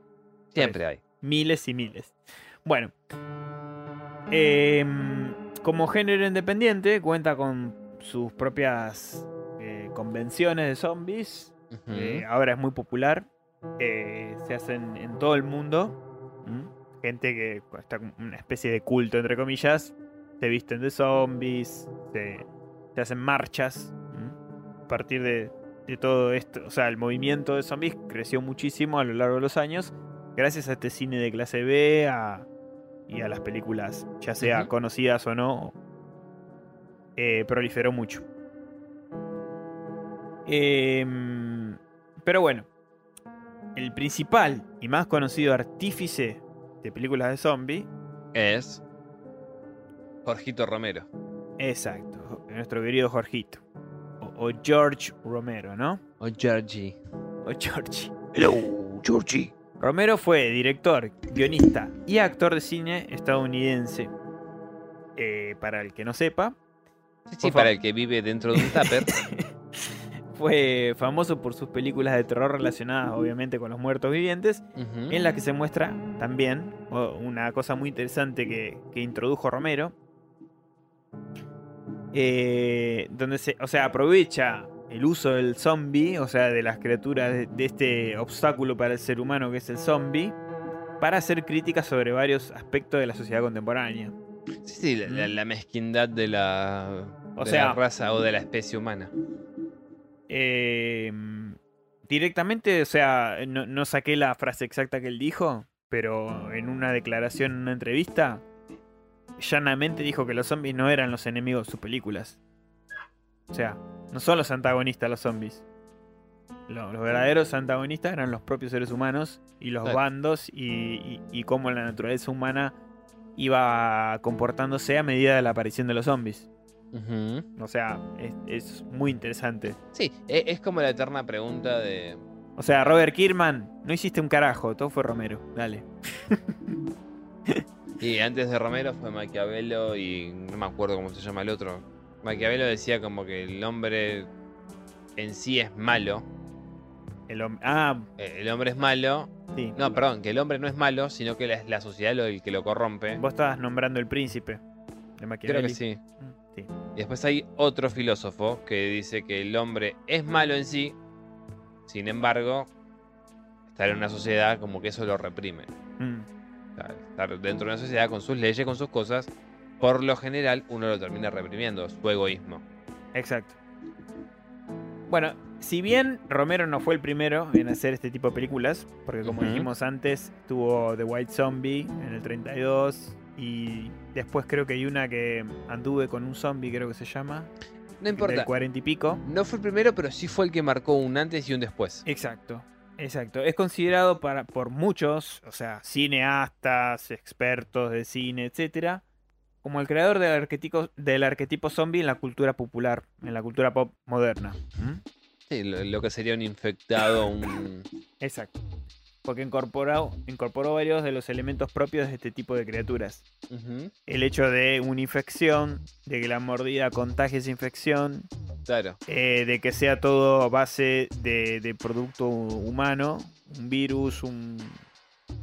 Justamente, que de ahí sale el... Sí. O sea, no, no está el concepto vudú de por medio, digamos, o hechizo o lo que sea, es más científico.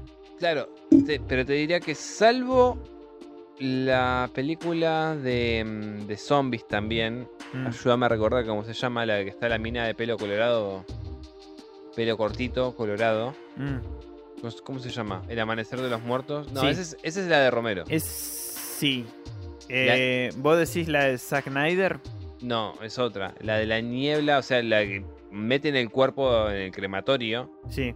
y cuando lo eh, prenden fuego sale una nube amarilla Mm. que es la que revive a los muertos. El amanecer de los muertos, ahí El amanecer, eso te iba a decir, el amanecer de la muerte. Esa. Sacando esa que, como te digo, o sea, los muertos resucitan por esto. Sí. Después la de Romero, eh, junto con las, las más actuales, eh, el zombie tiene un una razón de ser de por qué te muerde. Sí. O sea, el virus que está dentro del zombie o los gusanos o lo que fuese, necesita expandirse. Exacto. O sea, necesita seguir, eh, conseguir más huéspedes para hacer como una red neuronal o un enjambre, si querés, una suerte de enjambre, El huésped maldito. para Resident poder funcionar. Exacto, sí. Está sí. bueno, pero en Resident Evil funciona exactamente igual- igual. Sí, sí, sí, sí. Salvo que no te morís con una sola mordida. El famoso virus T. G también. Claro, pero por ejemplo en The Strain funciona igual. Pero pasa que en The Strain Hay una cepa. de- del toro es un gusano. Es un gusanito el que hace todo esto. O sea, el tipo cuando. El, el vampiro. Sí, está buenísimo. Este, este sardo, cuando te, te chupa la sangre, lo que hace es infectarte también Claro. con estos gusanos. Está bueno porque hay un mix ahí de, de conceptos. Vampirismo y. y. parásitos. Está bueno. Claro, pero es, más o menos la vuelta de rosca que también le dan después en la serie esta Kingdom. Mm. Funciona más o menos igual. Son, o sea, son parásitos que invaden el cuerpo, que te zombifican. La serie arranca así, más o menos, ¿no?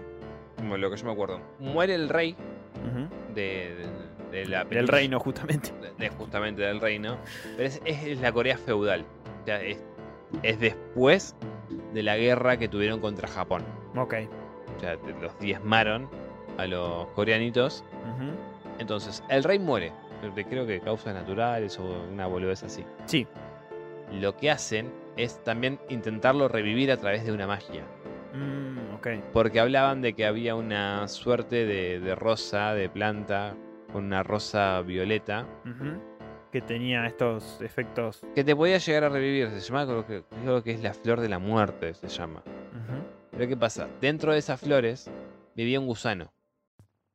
Ah, Que el gusano actúa como este hongo que, que afecta a las hormigas o a, o a los insectos. como el. Cordyceps. Exacto. Funciona igual. De la misma exacta manera. Mm, ok. Entonces, se lo ponen al rey para que reviva, sin saber que lo que están haciendo es infectarlo. Entonces, el gusano este se empieza a replicar Excelente concepto. y empieza a atacar. Por medio de la A- A rabia, través de la mordida, claro, empieza a transmitirse. a, tra- a esparcirse, claro. Excelente. E- excelente, a mí me, me encantó porque funciona igual que el vampiro de, del The toro. Strain. Sí. Es excelente la forma en que actúa. The Strain la vi, pero bueno, Kingdom todavía no, pero me, me parece excelente el concepto.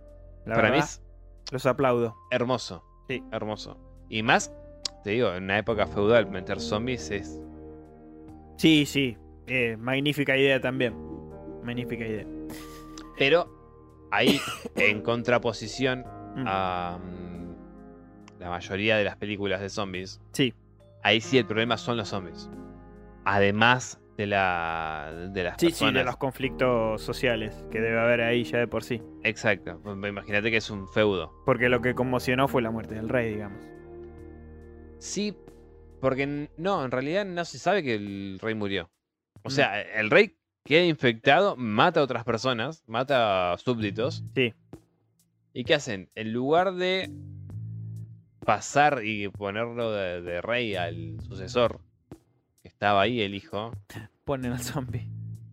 Ponen al zombie, exactamente. Lo encierran en una parte del palacio, la, la familia de la concubina del rey, de la futura reina, La futura reina, sí. y empiezan a manejar el país ellos. Sin dejar que el rey emérito. No, Eje- emérito, no, emérito es cuando renuncian. El, el rey legal, digamos. El, Sí, sí. eje- ejecute sus. el príncipe Ujú, ascienda a ser rey. Claro. Y bueno, ahí se, ahí se arman otros conflictos que no tienen nada que ver los zombies, pero los zombies ahí eh, son por hordas que te atacan. Claro. Pero, pero está bueno cómo se mezclaron los conceptos. Me parece re interesante. No, eh, es interesantísimo. Aparte, hay un capítulo y es. Te lo comento así rápido nada más. En el que están en un pueblo muy pobre y empiezan, bueno, hacen canibalismo básicamente. Sí. Del, del hambre que hay, se canibalizan. El tema es que esa persona está infectada. Entonces, todos los que comieron eso Se contagian. terminan, contagi- terminan cayendo víctimas de. Impresionante el Este virus concepto. No, es, es hermoso, Qué buena ocurrencia. hermoso. La, la voy a ver, la voy a ver. Sin duda. Pero bueno, volviendo a Romero, gran parte de las características que él utiliza en sus películas fueron después emuladas por Todos. miles y millones de directores. ¿Está? Y bueno, voy a citar, eh, citar a Eli Roth, eh, un gran director del cine de terror, que si bien no hizo muchas de zombies, eh, dijo una, una cita muy interesante. Dijo, George Romero creó los zombies, él hizo las reglas, dispararles en la cabeza. Si te muerden quedas infectado. Los muertos regresando a la vida. George hizo todo eso. Y sí, la verdad que sí, porque The Walking Dead, tiro la cabeza. Resident Evil, tiro la cabeza. O sea, ¿cuántas otras citas te puedo dar? Eh, bueno, en las películas de, de cosas de, de Snyder también. O sea, Down of the Dead y esas también. Mm. Mientras que la cabeza la separes del cuerpo. Bueno, sí. y- no, pero yo creo que tiene que ver más con el tema de destruir lo que es el cerebro. Exacto, sí, sí, la- todo lo que es. Porque ahí es de donde no importa eh, la infección que tengas, o sea, te destruimos la base central, ya está. Listo. Estamos hechos. Bueno. vamos a, a dar un listadito de películas de zombies, por lo menos la- los pilares, pero lo vamos a hacer al, al final, ya, ya nos falta mucho. Vamos a pasar al, al mundo de los cómics, que ahí también es muy prolífero y muy... Hay millones, Ahí tenés millones, sí, Millones. la verdad que sí. realmente miles. Desde zombies romantizados hasta zombies tradicionales, tenés de todo. Pero bueno, en la cultura pop, eh, la serie, por ejemplo, de cómics Marvel Zombies, si podemos mencionar como, como la, la más popular de todas. Sí, eh, ahora te diría que en realidad sería como más DC de CES. Sí, sí, En su momento sí fue Marvel Zombies, porque fue como una de las primeras que empezó a explotar justamente. este concepto. Sí. Que está bueno, Sí, sí. está, está genial. Otro ejemplo, bueno, eh, no lo leí, pero averigüé, el manga High School of the Dead. Yo lo quise ver, está en Netflix, Mm, pero es imposible. mm. O sea, es el típico anime en el que son todas tetonas, culonas, y se mueven y las tetas le tapan la cara. Claro. No entendés como- quién es quién. Quedas como un repajero, boludo. O sea, Claro. un zombie le agarra a uno, le rompe la remera y justo se le quedan tetas, ¿viste? Como, Sí, sí, sí. señor, quiero ver una serie tranquilo. Lo, tengo que nombrar porque es muy popular. Está bien, sí, sí, sí, Y sí. acá, y acá somos inclusivos. nah, pero bueno. Se, se hace mucha referencia al, al- Yo estoy hablando del manga aparte, que, que obviamente debe tener estos tintes eróticos también, pero y el manga es peor, inclusive. me imagino. Pero bueno, está basado en un holocausto, en un holocausto zombie. Sí. Eh, Que ahí tampoco se explica mucho, ¿eh? Ahí están los pendejos en el colegio. Claro. y, y de Y repente... son invadidos por. Sí, de repente hay un boludo, un zombie en la puerta, el conserje medio que va ahí, se acerca, Lo y muerde y lo muerde y, y arranca el quilombo. Y después otra, otro manga, novela ligera, Kore wa Zombie de Zuka. No tengo ni la más puta idea. Es Igual un- el La protagonista tuya es un por si zombie. acaso. el protagonista es un zombie. Ok. Bueno, ahora vamos a, a nombrar los que son más conocidos, ¿no? Eh, la saga de Thriller Bark, de la serie japonesa One Piece, Ok. que no vi, pero bueno. No, si son como mil y pico de episodios, Me, boludo, pedo. me salió que muchas personas eh, con el referente lo, lo tienen a esta. Bueno, y bueno, a este sí puedo decir lo que lo leí y lo conozco, The Walking Dead, ¿no? Eh, The Walking Dead de, de la eh, editorial Image Comics, que es, de- El cómic es, ex- es- excelente. Es, excelente. sí. Bueno, yo no lo leí completo, me leí una gran parte, estoy cerca del final, pero No importa, igual es nada repro- reprochable No. eh, de no, Walking no, Dead. me parece excelente. Es rápido, ligero, van una directamente sucesión de, de hechos. al punto, crudo, sobre todo. Sí. Es demasiado. bastante, eh, bastante crudo. Ujú. Eh, hablan también de la vi- violación que tuvo Carl. Sí, sí, sí, también. Todo. Pero bueno, después en el universo de DC, que ahí también por ahí conocemos más, se destaca el personaje de Solomon Grundy. eh, este. Sí, este es- mm, creo que es eh, enemigo de Batman. Enemigo de Batman, sí. Solomon Grundy, nacido un lunes. Muerto un martes, no me acuerdo. Dice como una. Siempre dice como un poema el boludo. Bueno, eh, que es un tipo de zombie de grandes dimensiones. Un mixto ahí de Frankenstein con. Va, Frankenstein no el verdadero, sino ese concepto que tenemos de hollywoodense. O sea, es un zombie grandote, agresivo, que, que solo dice esta frase, esta rima que no me acuerdo. Eh, bueno, que, que tiene fuerza sobrehumana y con la capacidad de volver una y otra vez de la muerte, ¿no? Ok. Después, bueno, en muchas editoriales se publicaron historias cortas que involucran a zombies, ya sea que sean creados por magia o alguna casa científica. O sea, hay de todo, como dijimos, hay miles y miles y miles. Eh, un dato curioso que en la década de los 70 el Comics Code eh, Authority, o sea, la, la sociedad, prohibió el uso de la palabra zombie recurriendo eh, la editorial Marvel a que se use la palabra zombies. Su Bambi. Para designar a personas que tengan características similares a zombies o que eran usadas como sirvientes por supervillanos haitianos. Nada más y nada menos. Igual no es la primera vez que Marvel hace eso. Si vos lees los cómics eh, antiguos Mm, de, de Marvel, Sí. el Capitán América, boludo, es pura propaganda anti-Rusia. Y, ahora la- le dieron vuelta a la medalla.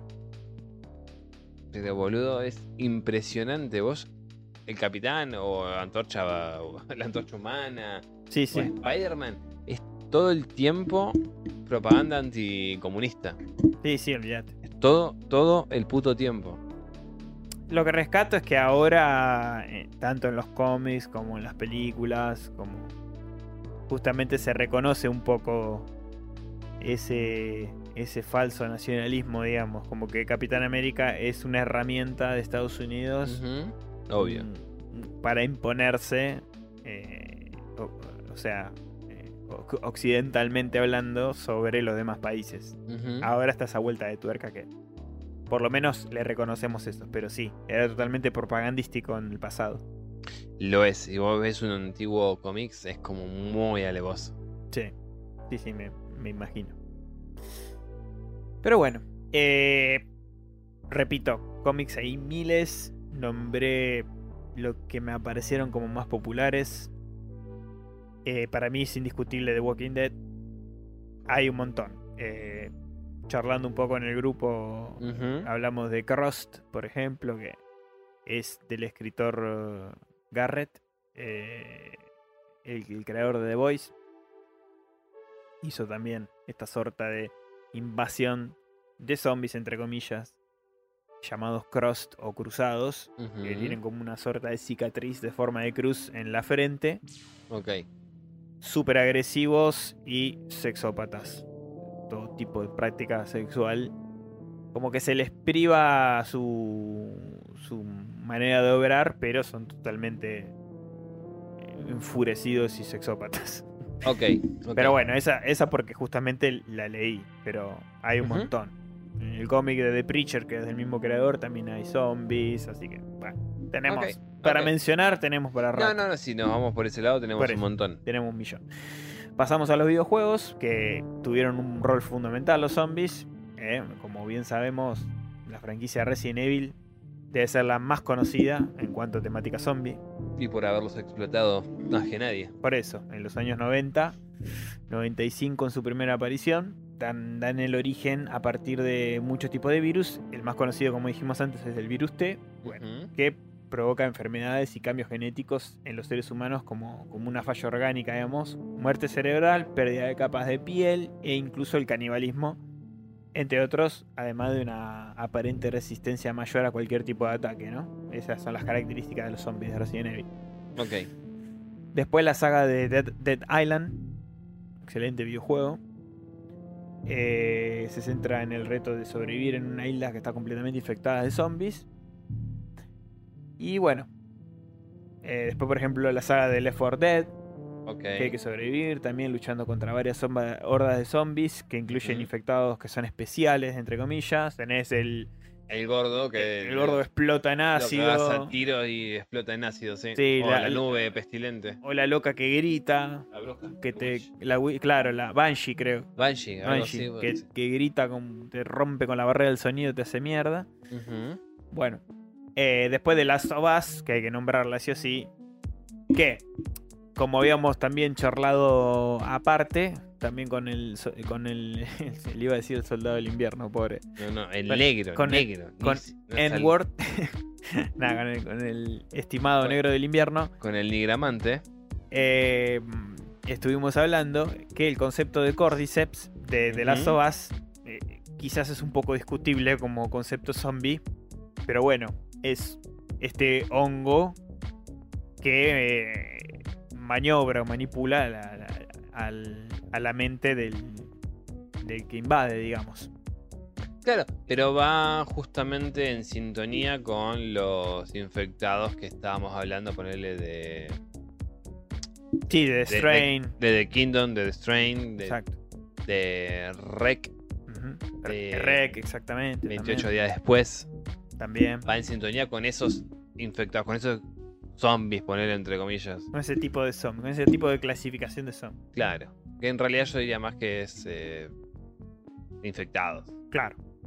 Eh, la, la historia un poco de The Last of Us, cortita, en los Estados Unidos a finales de, de 2013, eh, empezó a extenderse esta infección a partir de- del- del hongo este Cordyceps. Sí. Solo en unos meses, más o menos el 60% de la humanidad murió o fue infectada por este hongo Cordyceps, Sí. conocida como eh, infección cerebral de justamente Cordyceps. El hongo crece mientras el huésped aún está vivo y le saca las funciones cerebrales superiores y después la humanidad, haciendo que el huésped se vuelva hiperagresivo e incapaz de razonar o pensar de manera racional y también con mutaciones físicas. Claro. Pero, pero bueno, eso es de las Us juegazo. Pero bueno, eh, puedo nombrar muchos otros grandes del género contemporáneos, como por ejemplo Dead Rising. Bueno, sí. sos un chabón en un, super- un supermercado gigante lleno de zombies. eh. Que se tiene tintes cómicos también, pero es un juego bastante divertido. Sí. con, con cuatro eh, cuatro secuelas que bueno pueden ser llegar a ser discutibles o no pero pero bueno Eh, después House of the Dead otra gran Para mí es de, las mejores. De las mejores que existen. A- aunque también ahí había demonios alados era un quilombo de House Era un popurrí de bestias, sí, bueno, eso sí puede ser. era un quilombo y la madre no había solo zombies pero Bueno, pero ponele ahí, no, no lo pusiste, pero Dark Souls creo que también. sí, sí, no, lo, bueno. no lo puse porque es más fantástico pero, pero sí. Sí, pero igualmente ponerle en, en Dark Souls el- el- No lo puse, pero lo charlamos. los no muertos en sí Sí. son malditos, o sea, eh, Son errantes, malditos. sí, en realidad es como una enfermedad que se desata en todos los pueblos de ahí, en la que te aparece como una marca, ¿viste? Entonces vos ya tenés esa marca, lo que quiere decir es que vos no vas a morir. O sea, vos cuando mueras vas a volver a resucitar. Ok. Vas a volver en estado hueco, que sería sin alma. Sí, o sí, sin- sí. Como un cascarón. Sí, vas a volver como un cascarón y vas a ir perdiendo paulatinamente, siempre y cuando no mueras antes, Sí. los restos de tu humanidad. Que la humanidad ahí se traduce como la conciencia y esas cosas. O sea, Exacto. Hay un personaje en el 2, que es Lucatiel, que la mina a vos te ayuda en varias partes del juego, ¿viste? Si la, que, si la invocás para pelear, te ayuda. Sí. Entonces, cada vez que vos te la encontrás y la hablas, la mina empieza a tener como un debate filosófico de, de esto. Sí. Eh, en un principio te dice como que ella está obsesionada con esta cosa que nosotros llamamos el ser Sí. y que tiene miedo de algún día, tal vez, despertar para darse cuenta que ella está también infectada con la maldición de, de- de Dark Souls o de la Dark Souls y saber que va a morir. Claro. Porque básicamente va a dejar de existir ella como persona. El inevitable final. Exacto. Entonces, vos a medida que vas avanzando en el juego te la vas encontrando y cada vez que te la encontrás te va diciendo Claro. Va, algo de este estilo. va- va formando su concepto filosófico sobre esto. Claro, y aparte ya en la última vez que vos la encontrás, la mina te dice que ya los recuerdos se le están empezando a borrar. Claro. Ya no sabe quién es, ya no sabe por qué está ahí. Ni El por qué lo está haciendo. El propósito de la mina de estar en ese lugar era para buscar al hermano, Mm. porque eran los dos mejores espadachines que existían de, de su tierra. Claro. En este mundo. Sí, en su tierra, o sea, y para... Entre quedarse en su casa y ser pobres y unirse al ejército y por lo menos tener una oportunidad, se unen y les va bien. Al hermano mejor porque era justamente el que le enseñó a ella a pelear. Claro. Estaba como más, más pro. Más entrenado, digamos. Pero bueno, vos te la encontrás en el último lugar de- del juego, que es el, el laboratorio de- del hermano del rey. Te la encontrás en una de las hogueras sentada donde te dice que ya no sabe que sa- sabe que a vos te conoce pero no recuerda de dónde Claro.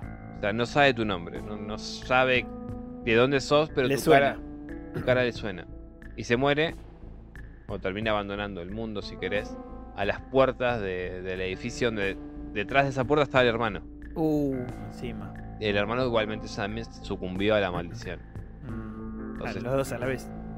el hermano mucho antes Ah, O sea, ella llegó hasta ahí, o sea, pudo haber entrado y encontrarse con el hermano defunto. totalmente enajenado y queriendo pelear porque se, se vuelven agresivos. O. Y, y tener que matarlo. O sucumbir a todo esto. Y darte la tarea a vos. Para que cuando llegues al trono del querer. Porque en el juego básicamente se trata de querer, el 2. Sí, sí. O sea, todos quieren algo. Todos en- dentro del juego Dark Souls 2 quisieron algo. Perfecto. Entiendo. Y el trono donde se sientan el, el máximo regente del juego es el trono del querer. Perfecto. El lugar donde vos te sentás y vas a obtener lo que querés. Exacto. La Ese mina, es el punto. la mina lo único que quiere es que vos cuando encuentres al hermano le hables, le des la espada. El tema es que el hermano está poseído, entonces no se la puedes entregar y te la quedas vos. Exacto. En el 1 es distinto porque vos morís, te tiran al asilo de, de los no muertos, te viene a ser tipo unas celdas, unas prisiones así, y despertás. No volvés a la vida. Ok. El 3, ya no- el 3 también es parecido, básicamente igual. También termina Todos los muertos se, se levantan. Claro. Bueno, sí, ya te digo, Dark Souls, eh, lo- más bien lo charlamos y no lo metí en el listado de manera ajena, pero bueno, eh, es un, un excelente videojuego, una excelente saga que también cuenta con seres no muertos. Bueno, para nombrar algún otro más contemporáneos, es Dying Light, es, hace recientemente sacó el 2, también un excelente juego de, de zombies. State of Decay, que ya cuenta con también con, con dos, eh, con un juego y una secuela. Y creo que está el tercero en marcha.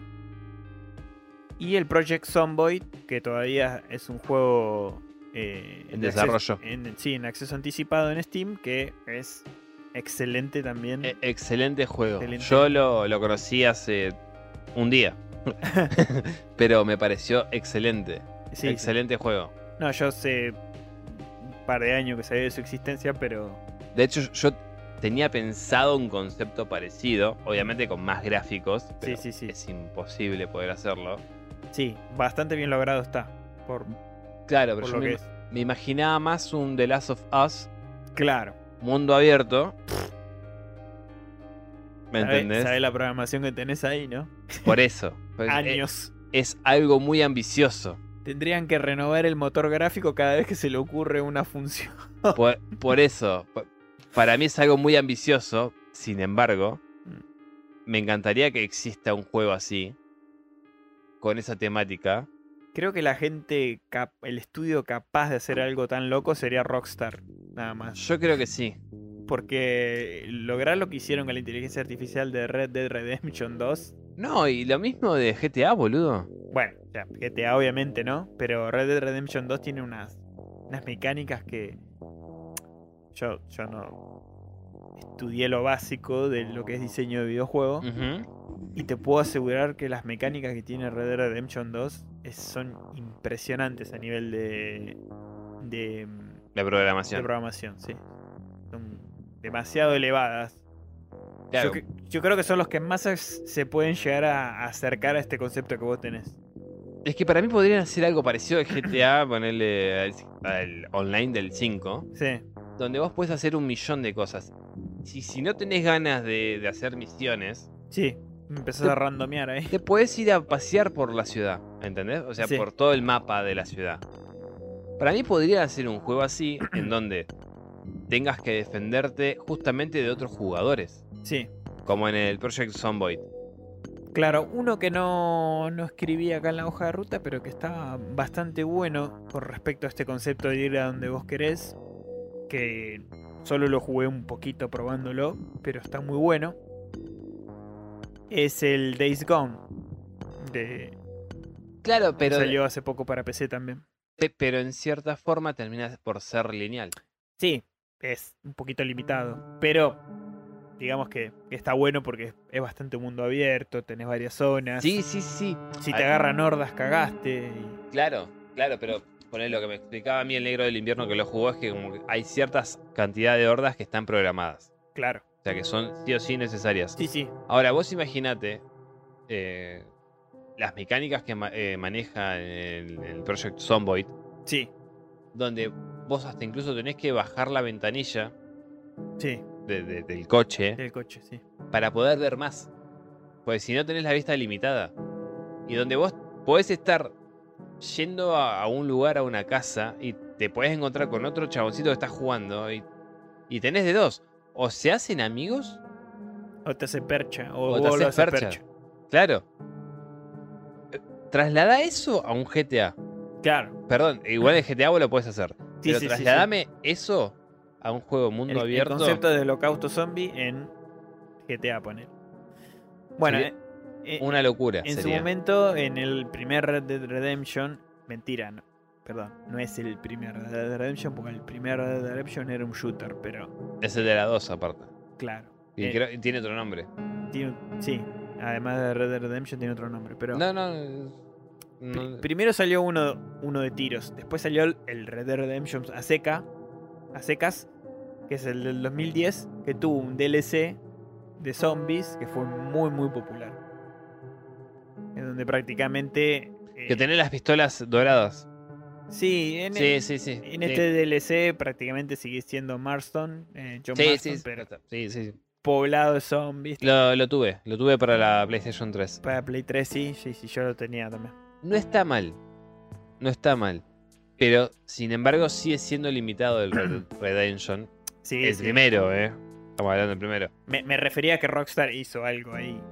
Sí. Igual también le puso. Sasquatch y todas esas cosas. Sí.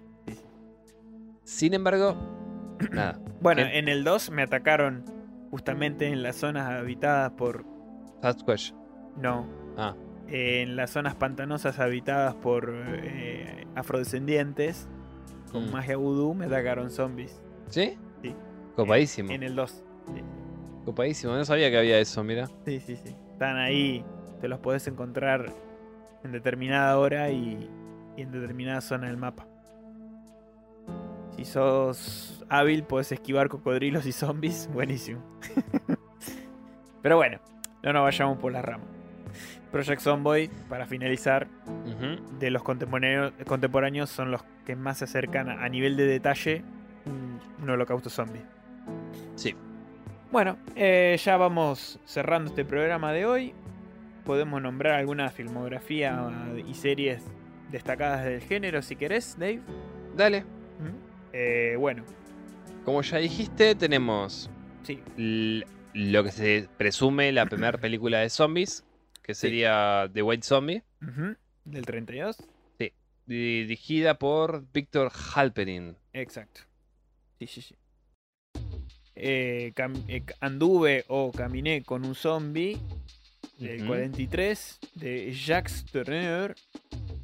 Después tenemos Plan 9 del Espacio Exterior de 1959 de Edward, Edward Jr. Sí, del señor Ed Wood, que fue considerado uno de los directores de cine más desastrosos. Sí.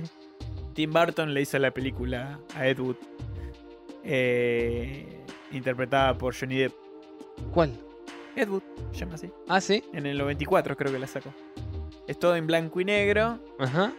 Y aparece este eh, Johnny Depp hace de Ed Wood justamente y te muestra Todos los delirios, todas esas boludas. sí, de, de- de su vida, sobre todo en esta película que me parece que es justamente esta, Plan 9 en el espacio exterior. Ok. Excelente título. bueno, después eh, La Noche de los Muertos Vivientes del Ujú. 68, que es ahí donde se abrieron las puertas de- del concepto de zombie, gracias a George Romero. El amanecer de los muertos. Dawn of the Dead, sí, el 78, 10 años después. Sí.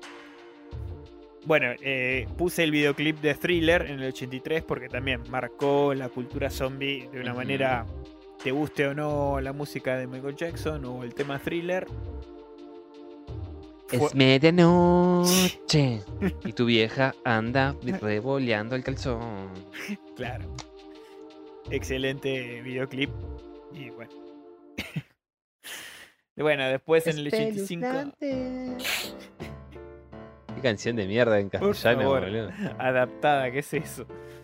Bueno, Reanimator del 85 de Brian Jusna. esta creo que hace el de Haber West. Exacto. La serpiente y el arco iris de Wes Craven. que como ya ya lo nombramos. dicho. Sí, sí, en el 88. Después Brain Dead, la primer película de Peter Jackson, el director de la trilogía del Señor de los Anillos y de la trilogía del Hobbit.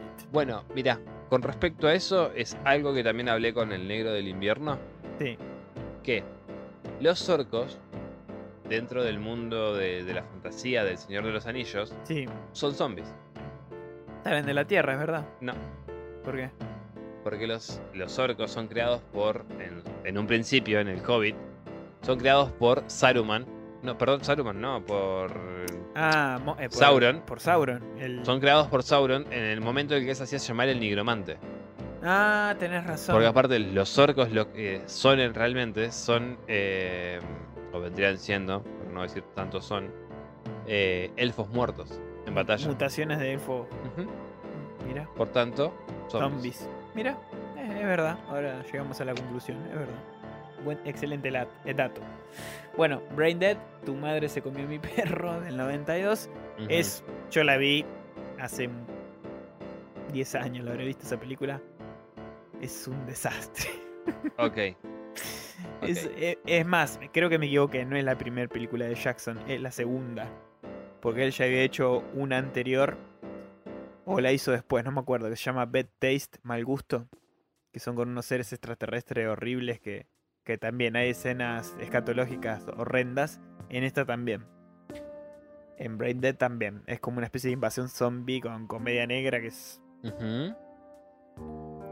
Ocurren cosas inmundas, realmente. Ah, Asquerosas. Sí. De Nueva Zelanda, eh, bueno, Peter Jackson. Después, 28 días después, peliculón del 2002 de Danny Boyle, indiscutible. El Amanecer de los Muertos del 2004 con Zack Snyder. Muy buena película también. La Tierra de los Muertos Vivientes, eh, también de George Romero, del 2005. Y después, Eh, para que me. pe- pe- pe- pe- 28, 28 semanas después. 28 Sería. semanas después, El. Diario de los Muertos, otra vez George Romero. Sí.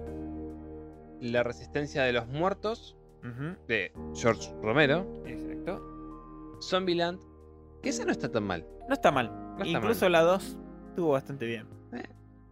La serie de The Walking Dead, Obviamente. nacida del cómico anónimo de eh, Robert Kirkman. Robert Kirkman. Eh, Rec, que ya hablamos que es más un- es una infección más que Sí, más que un zombie en sí, pero Sí. bueno. eh, e- es un poco como lo del Cordyceps y todo lo que hablamos antes, ¿no? Eh, tiene sus, sus conceptos propios que están buenos, la verdad. ¿Mm? Guerra Mundial Z. Excelente. No hay mucho más para decir, o sea, el tren a Busan, que es excelente, De la- excelente. creo que está en mi top.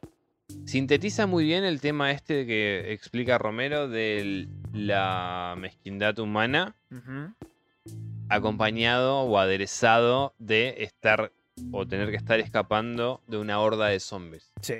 Lo hacen excelente. Me- mezcló los dos conceptos perfectos. Igual que Vivo. Sí. Vivo es otra, no tiene nada que ver con esto, pero No, sin no, no. embargo es excelente. Eh, y Army of the Dead, que para mí, a mí me pareció una poronga. A mí me gustó. Son como zombies quizás un poquito más inteligentes, otros más estúpidos y... Nah, me, me pareció una poronga. A ver, es, es ese cine show, ¿no? Eh, Pero, no sé, me entretuvo, sinceramente me entretuvo. Nah, a mí, sinceramente, no, para nada. Ahora, hablemos un poco de novelas y relatos. Sí, sí, yo sinteticé mucho, Sí, pero... vos pusiste, bueno, Max Brook con justamente Guerra Mundial Z. Sí. Yo me leí de él otro que es eh, Marcha Z. Sí, Es como una antología. Son cuatro historias, si no me equivoco. sí, La primera es Marcha Z, que es la historia de. o la narración, ¿no? De un vampiro. Ah. Sí, un grupo de vampiros, que en- realidad lo hace uno solo. De cómo el mundo se fue a la mierda. ¿No? Porque es durante los eventos de la- de la Guerra Mundial Z. ok, Mientras suceden esas cosas, hay vampiros en el mundo. mira. En la película ni se nombra. No, bueno, igual es como una interconexión que hace el chabón, pero. Sí. X. No Sí, importa. eh, justo te iba uno que iba a nombrar, eh, que ya en el 1954 con su novela Soy leyenda. Richard Mason, eh, tiene... Pero ahí este- son más mutantes. Por eso, pero está este concepto medio vampírico. No salen al sol, Sí, ponele. se muerden y contagian, y etcétera, etcétera. Está, Bueno, está sí, ahí. ponele ahí. Pon- ponele Hay eh, un- ahí. un infectado. Claro. Pero bueno, este Marcha Z lo que hace es contarte la historia de, de- de este vampiro. Medio melancólico, porque te primero te empieza a hablar de que cuando llegaron la- los primeros zombies, llegaron caminando por debajo de- del océano, Ujú. Era como la novedad, ¿viste? Como a ver qué son. porque Claro. en Australia estaban a todo esto. Encima. El tema es que ellos no contemplaron y, y tampoco tenían esa visión de ver a la humanidad, a vernos a nosotros como un rebaño. Claro. O sea, ellos, mientras eh, estaban los zombies, salían a cazar, se divertían, comían, pero no tenían en consideración de que si los zombies seguían llegando y seguían infectando, se iban a- eventualmente se iban a quedar sin comer. claro. Tenían que hacer algo. Entonces lo que hace este vampiro, junto con su pareja y, y su clan, es básicamente empezar a masacrarlos. Está buena la a idea. los, a los zombies. No está mala idea. Como una suerte de, de buscarle como un equilibrio, como un balance. Todo esto nace porque hay otro, un zombie vietnamita, que les empieza a decir a los demás, como tenemos que hacer algo porque Sí, si, no, si no paramos esto, nos vamos a quedar sin comida. Claro. Eh, está bueno, ¿eh? Está bueno. No está mal, me está gustó. bueno porque la pensó sobre su propia lógica, digamos. Mm, Está bueno. Marcha Z es eso, justamente un vampiro contando las desventuras de la humanidad. Las memorias de este vampiro. Después tenemos, eh, perdón, era Marcha hacia la, hacia la extinción se llama. Ah, ok, ok. Marcha Z es el, el libro. Es el libro. Después tenemos eh, Steve y Fred. Eh, ¿Sí, no? Sí. Ah, pero. Sí, bueno, sí. Steve y Fred. Que es eh, un conserje. También eh, en el mundo de, de- de la- un apocalipsis zombie. Que se encierra en un. En, en un edificio, en una casa. ca- no, en una casa de departamentos. Y lo que hace es revivir o, o mezclar fantasía con realidad eh, lo que encuentra en un libro. O sea, alguien antes de, de ser salvado por un supuesto helicóptero que hay, lo que hay- hizo fue dejar un, un libro. No, no te especifica si son memorias, qué cosa que dudo, un libro de ficción. Donde está este personaje justamente que se llama Steve, que es un ex marín que sobrevivió a la colisión de, de su em, Helicóptero. avión Ah. en una maniobra media suicida contra lo- la- los iraquíes. Y después está Naomi, que es una bióloga que lo acompaña. El chabón son los únicos dos supervivientes que hay Ok. desde ese lugar, ¿no? Entonces, este Fred lo que hace es revivir esos momentos cúlmines de, de, de esto- estas dos parejitas, pero no te deja ver si es realmente ¿Es real real o. o es parte de la fantasía, porque hay una frase que dice el chabón es, cuando vuelva al helicóptero, te voy a devolver el libro que vos dejaste y te voy a contar cuáles son mis partes favoritas de todo esto. Mm, Aparte el chabón es un cajón, cagón de mierda porque cuando tuvo la oportunidad de irse, no lo hizo. Claro. Cuando tuvo la oportunidad de matarse, tampoco lo hizo. Entonces está ahí esperando a morir. No quiere que lo muerden los zombies, quiere morir nada más. Claro. Después tenemos de este de Brooks, siguiendo también con lo mismo. Sí. Que, que este me encantó. Punto final, Sociedad Anónima. Punto final. Sociedad Anónima. Ah, mira. ¿Qué pasa? ¿Qué es? Me llama la atención el nombre. Este es también durante los eventos de eh, la Guerra Mundial Z, donde vos contratás a esta empresa, ¿sí? Para darle punto final a un evento de, de- de tu vida antes de o después de que se desató el apocalipsis. Ah, Supongamos que, no sé, vos querés eh, cerrar el capítulo con tu pareja que murió víctima de, de un ataque zombies. Entonces ellos van, buscan a una zombie parecida, la reconfiguran, o sea, la, la- la transforman en tu pareja y te dan un arma. Para que vos eh, combatas ese, ese Lo duelo. Sí. O vos le decís que estás buscando una piedra, un auto, un coche. Ellos van y te lo buscan. También, concepto interesante. No, me- no me desagradó, me pareció bastante copado. Interesante. Sí, la verdad que sí. Segunda vez que leo algo parecido con. Primera vez con King con Basta Sociedad Anónima. Te estaba por decir exactamente eso. Basta de ese A, me, me hace acordar a eso. Excelente final. relato. Punto final. Es bastante parecido. Y después tenemos eh, La Gran Muralla. Ajá. Ese sí me suena muy Mundial 7, Guerra Mundial 7. Esto también es dentro de los eventos de Guerra Mundial Z, pero es, como el nombre lo indica, en China. Ah, parece la muralla. Empiezan a edificar una muralla, justamente china, pero en lugar de hacerla con piedras, la hacen con, Cuerpos. con vidrio. el lugar donde están es muy rico en carbón y arena. Claro. Tienen vidrio patada. Y el vidrio que pueden hacer, y que lo hace el- uno de los tipos que está ahí, es de muy bueno. Entonces es antideslizante, cosa de que los zombies no puedan treparse. Te van a cagar de hambre. Y además de eso le dejan como una rebarba. Claro, cosa de que se tajeen bien. Exactamente. La, la protagonista tiene la mano hecha tipo una garra. Por eso mismo. Eh, manipulando los- estos ladrillos se, se cortó muy mal. Y sí, me y imagino. terminó con la mano mocha. Uh, te cortó un tendón, algo de eso. Sí. Bueno, buenos detalles también. Ese de, de Marcha Z, eh, en la, la antología en sí, que encima es, cortita, es cortísima, son 75 páginas, es excelente.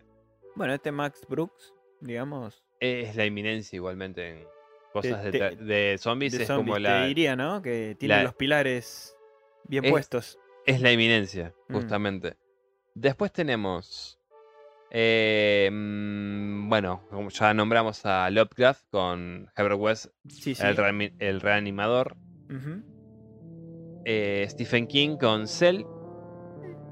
Que Cell es más parecido a los infectados. Sí, de- Cordyceps y todo eso. Volvemos Sí. a ese concepto porque es una onda electromagnética que zombifica a la gente, digamos. Sí, es un pulso electromagnético pulso. que se, Una ola que se se transmitió a través del teléfono celular de todas las personas que lo estaban en una llamada. que vuelve hiperagresiva a la gente, la- la- la- las domina, digamos. No me pareció malo, me, me encantó a mí el libro. No, el libro está Mm. bueno. Me, me gustó. La película salió en el 2014 con John Cusack y Samuel Jackson. Samuel Jackson, que la vi, pero Lo detesto a John Cusack. si hay un tipo que yo detesto es John Cusack.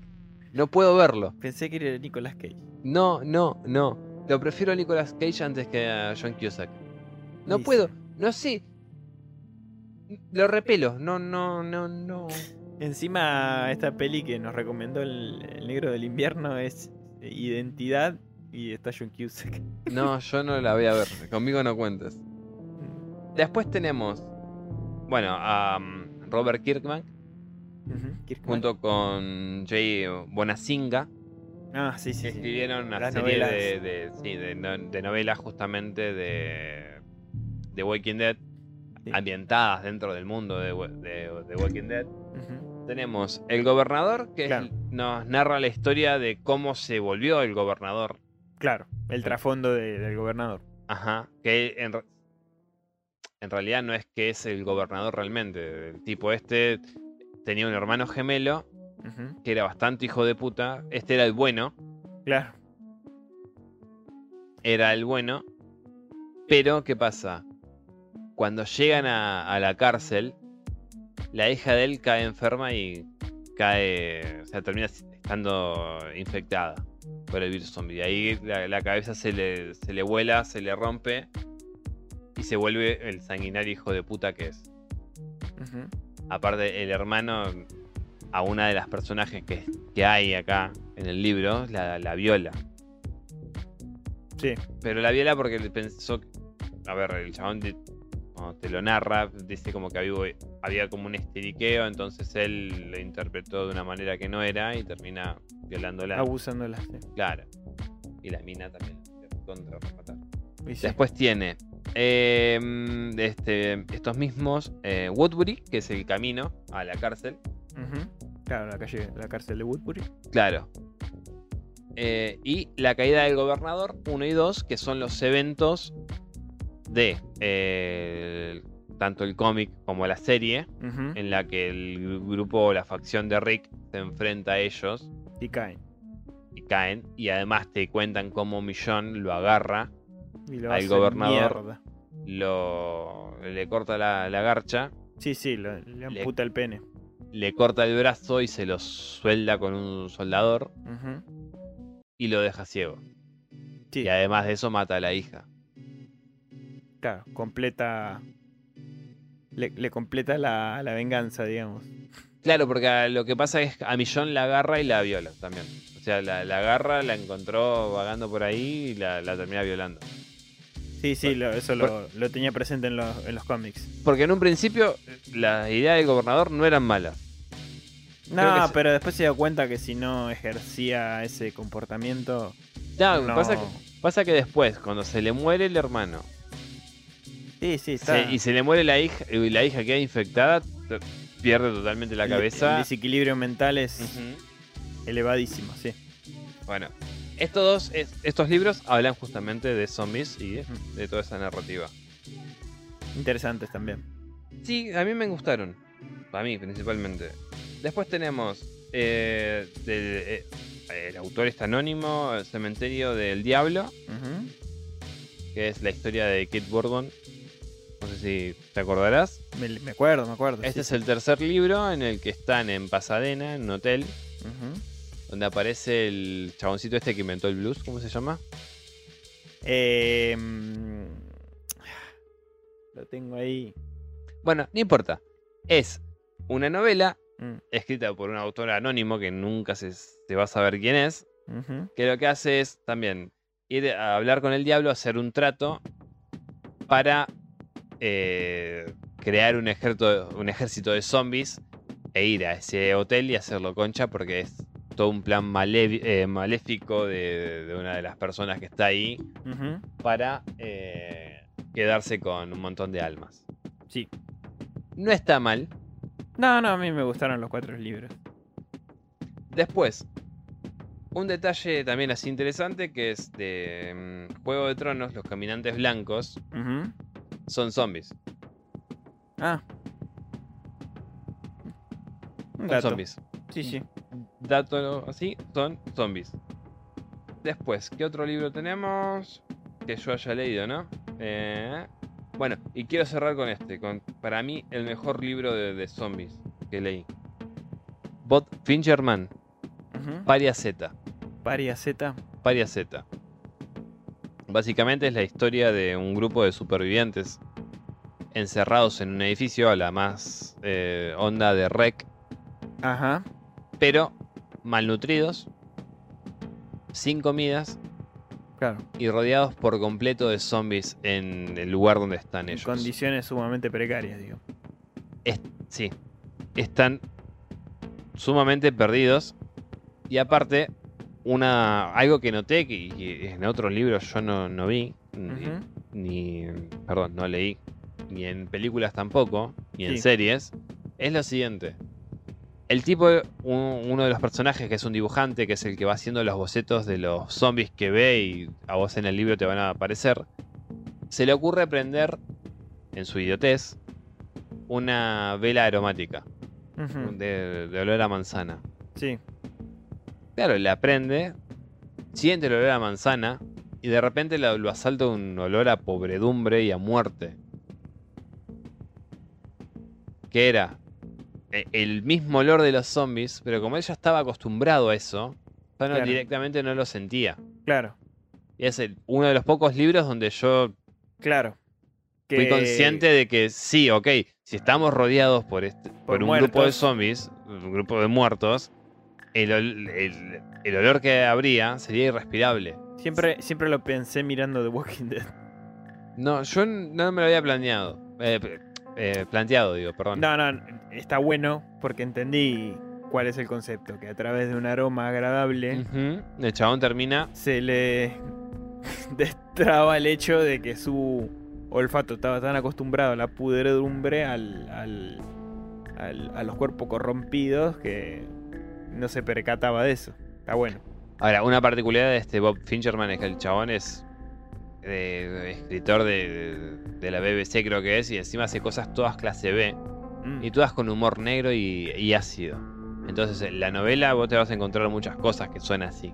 Sí, Hay una parte en que no tienen para comer uno de los chaboncitos de- del edificio. sí.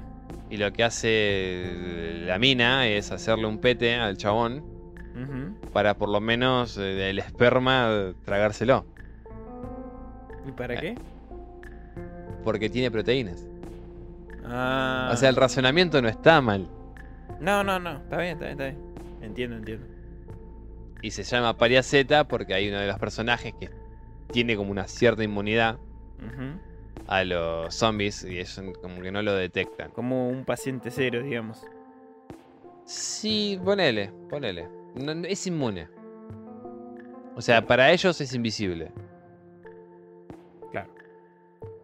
Bueno, eh, ya podemos ir cerrando. Iba a mencionar un cuento que me había gustado, cortito, y ya terminamos, de. Chuck Palahniuk, el escritor de El club de la pelea. El Club de la Pelea, el famoso escritor, entre otras, muchas otras novelas que hizo muy interesantes. Bueno, también otro más sería em, Robert Bloch con Madre de Serpientes, que entra más con el lado del budismo y el zombie. Pero bueno. Budismo no, perdón, vudú. ¿Qué es budismo? Vudú. Exacto, bueno, Chuck Palahniuk escribió un cuento que me, escribió que me gustó mucho, que se llama Zombie, y justamente relata cómo a través de una práctica, de, una, de, una pala- de un aparato con eh, descargas eléctricas, una especie de lobotomía eléctrica que se hace en los seres humanos, Sí, Acá hay un contexto, una idea un poquito más profunda y filosófica sobre el hecho de- del ser humano en esta contemporaneidad nuestra, ¿no? De que para salirse de los problemas, de la realidad que no nos gusta, las personas empiezan a practicarse esta lobotomía eléctrica para justamente zombificarse y hacer lo que se le canta la gana.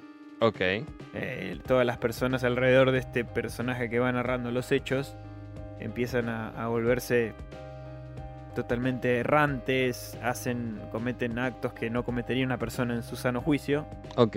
ya sea prácticas sexuales como actos totalmente estúpidos, desde masturbarse en público hasta otras cosas, pero que la gente se vuelve popular por eso, por zombificarse de esta manera. Me pareció bastante interesante porque no voy a contar todo el cuento, pero te cuenta cómo el personaje principal se plantea si conviene o no hacer esto. Está bueno. está- ahí- acá ya hay conceptos políticos y sociales en contraposición al zombie tradicional, ¿no? Eh, Como idea no es mala. la idea está buena. Es un cuento relativamente corto, si lo quieren leer. Zombie de Chuck Palahniuk, lo, lo recomiendo.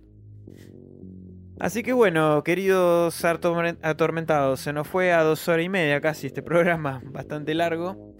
Eh, pero bueno, si son amantes de los zombies, seguro que se, se entretuvieron. Desde ya, muchísimas gracias por escucharnos, por el tiempo que nos dedican. Espero que les guste este programa, tanto a mí como a Dave. Eh, no, No, no- no- recopó hacerlo. nos encantó hacerlo.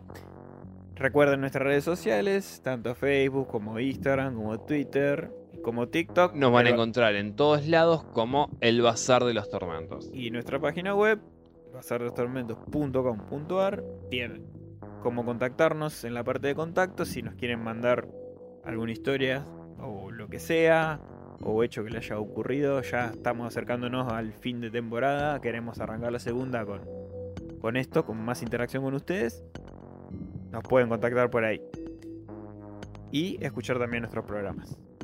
Exactamente. Y ah, recuerden, el Telegram está eh, hecho para todos. O sea, si ustedes quieren entrar, entren. O si los quieren chusmear, que supongo que deben hacer eso. El tenebroso chat del bazar. El tenebroso chat del bazar, van a encontrarlo porque tiene el logo de justamente el bazar. Es el- la calavera con la mariposa y los tentáculos. y la pirámide atrás. O sea, no se pueden perder. No, parece. Gente, esto fue todo por hoy. Chao. Tenebroso abrazo, gente. Chau, Bien. chau.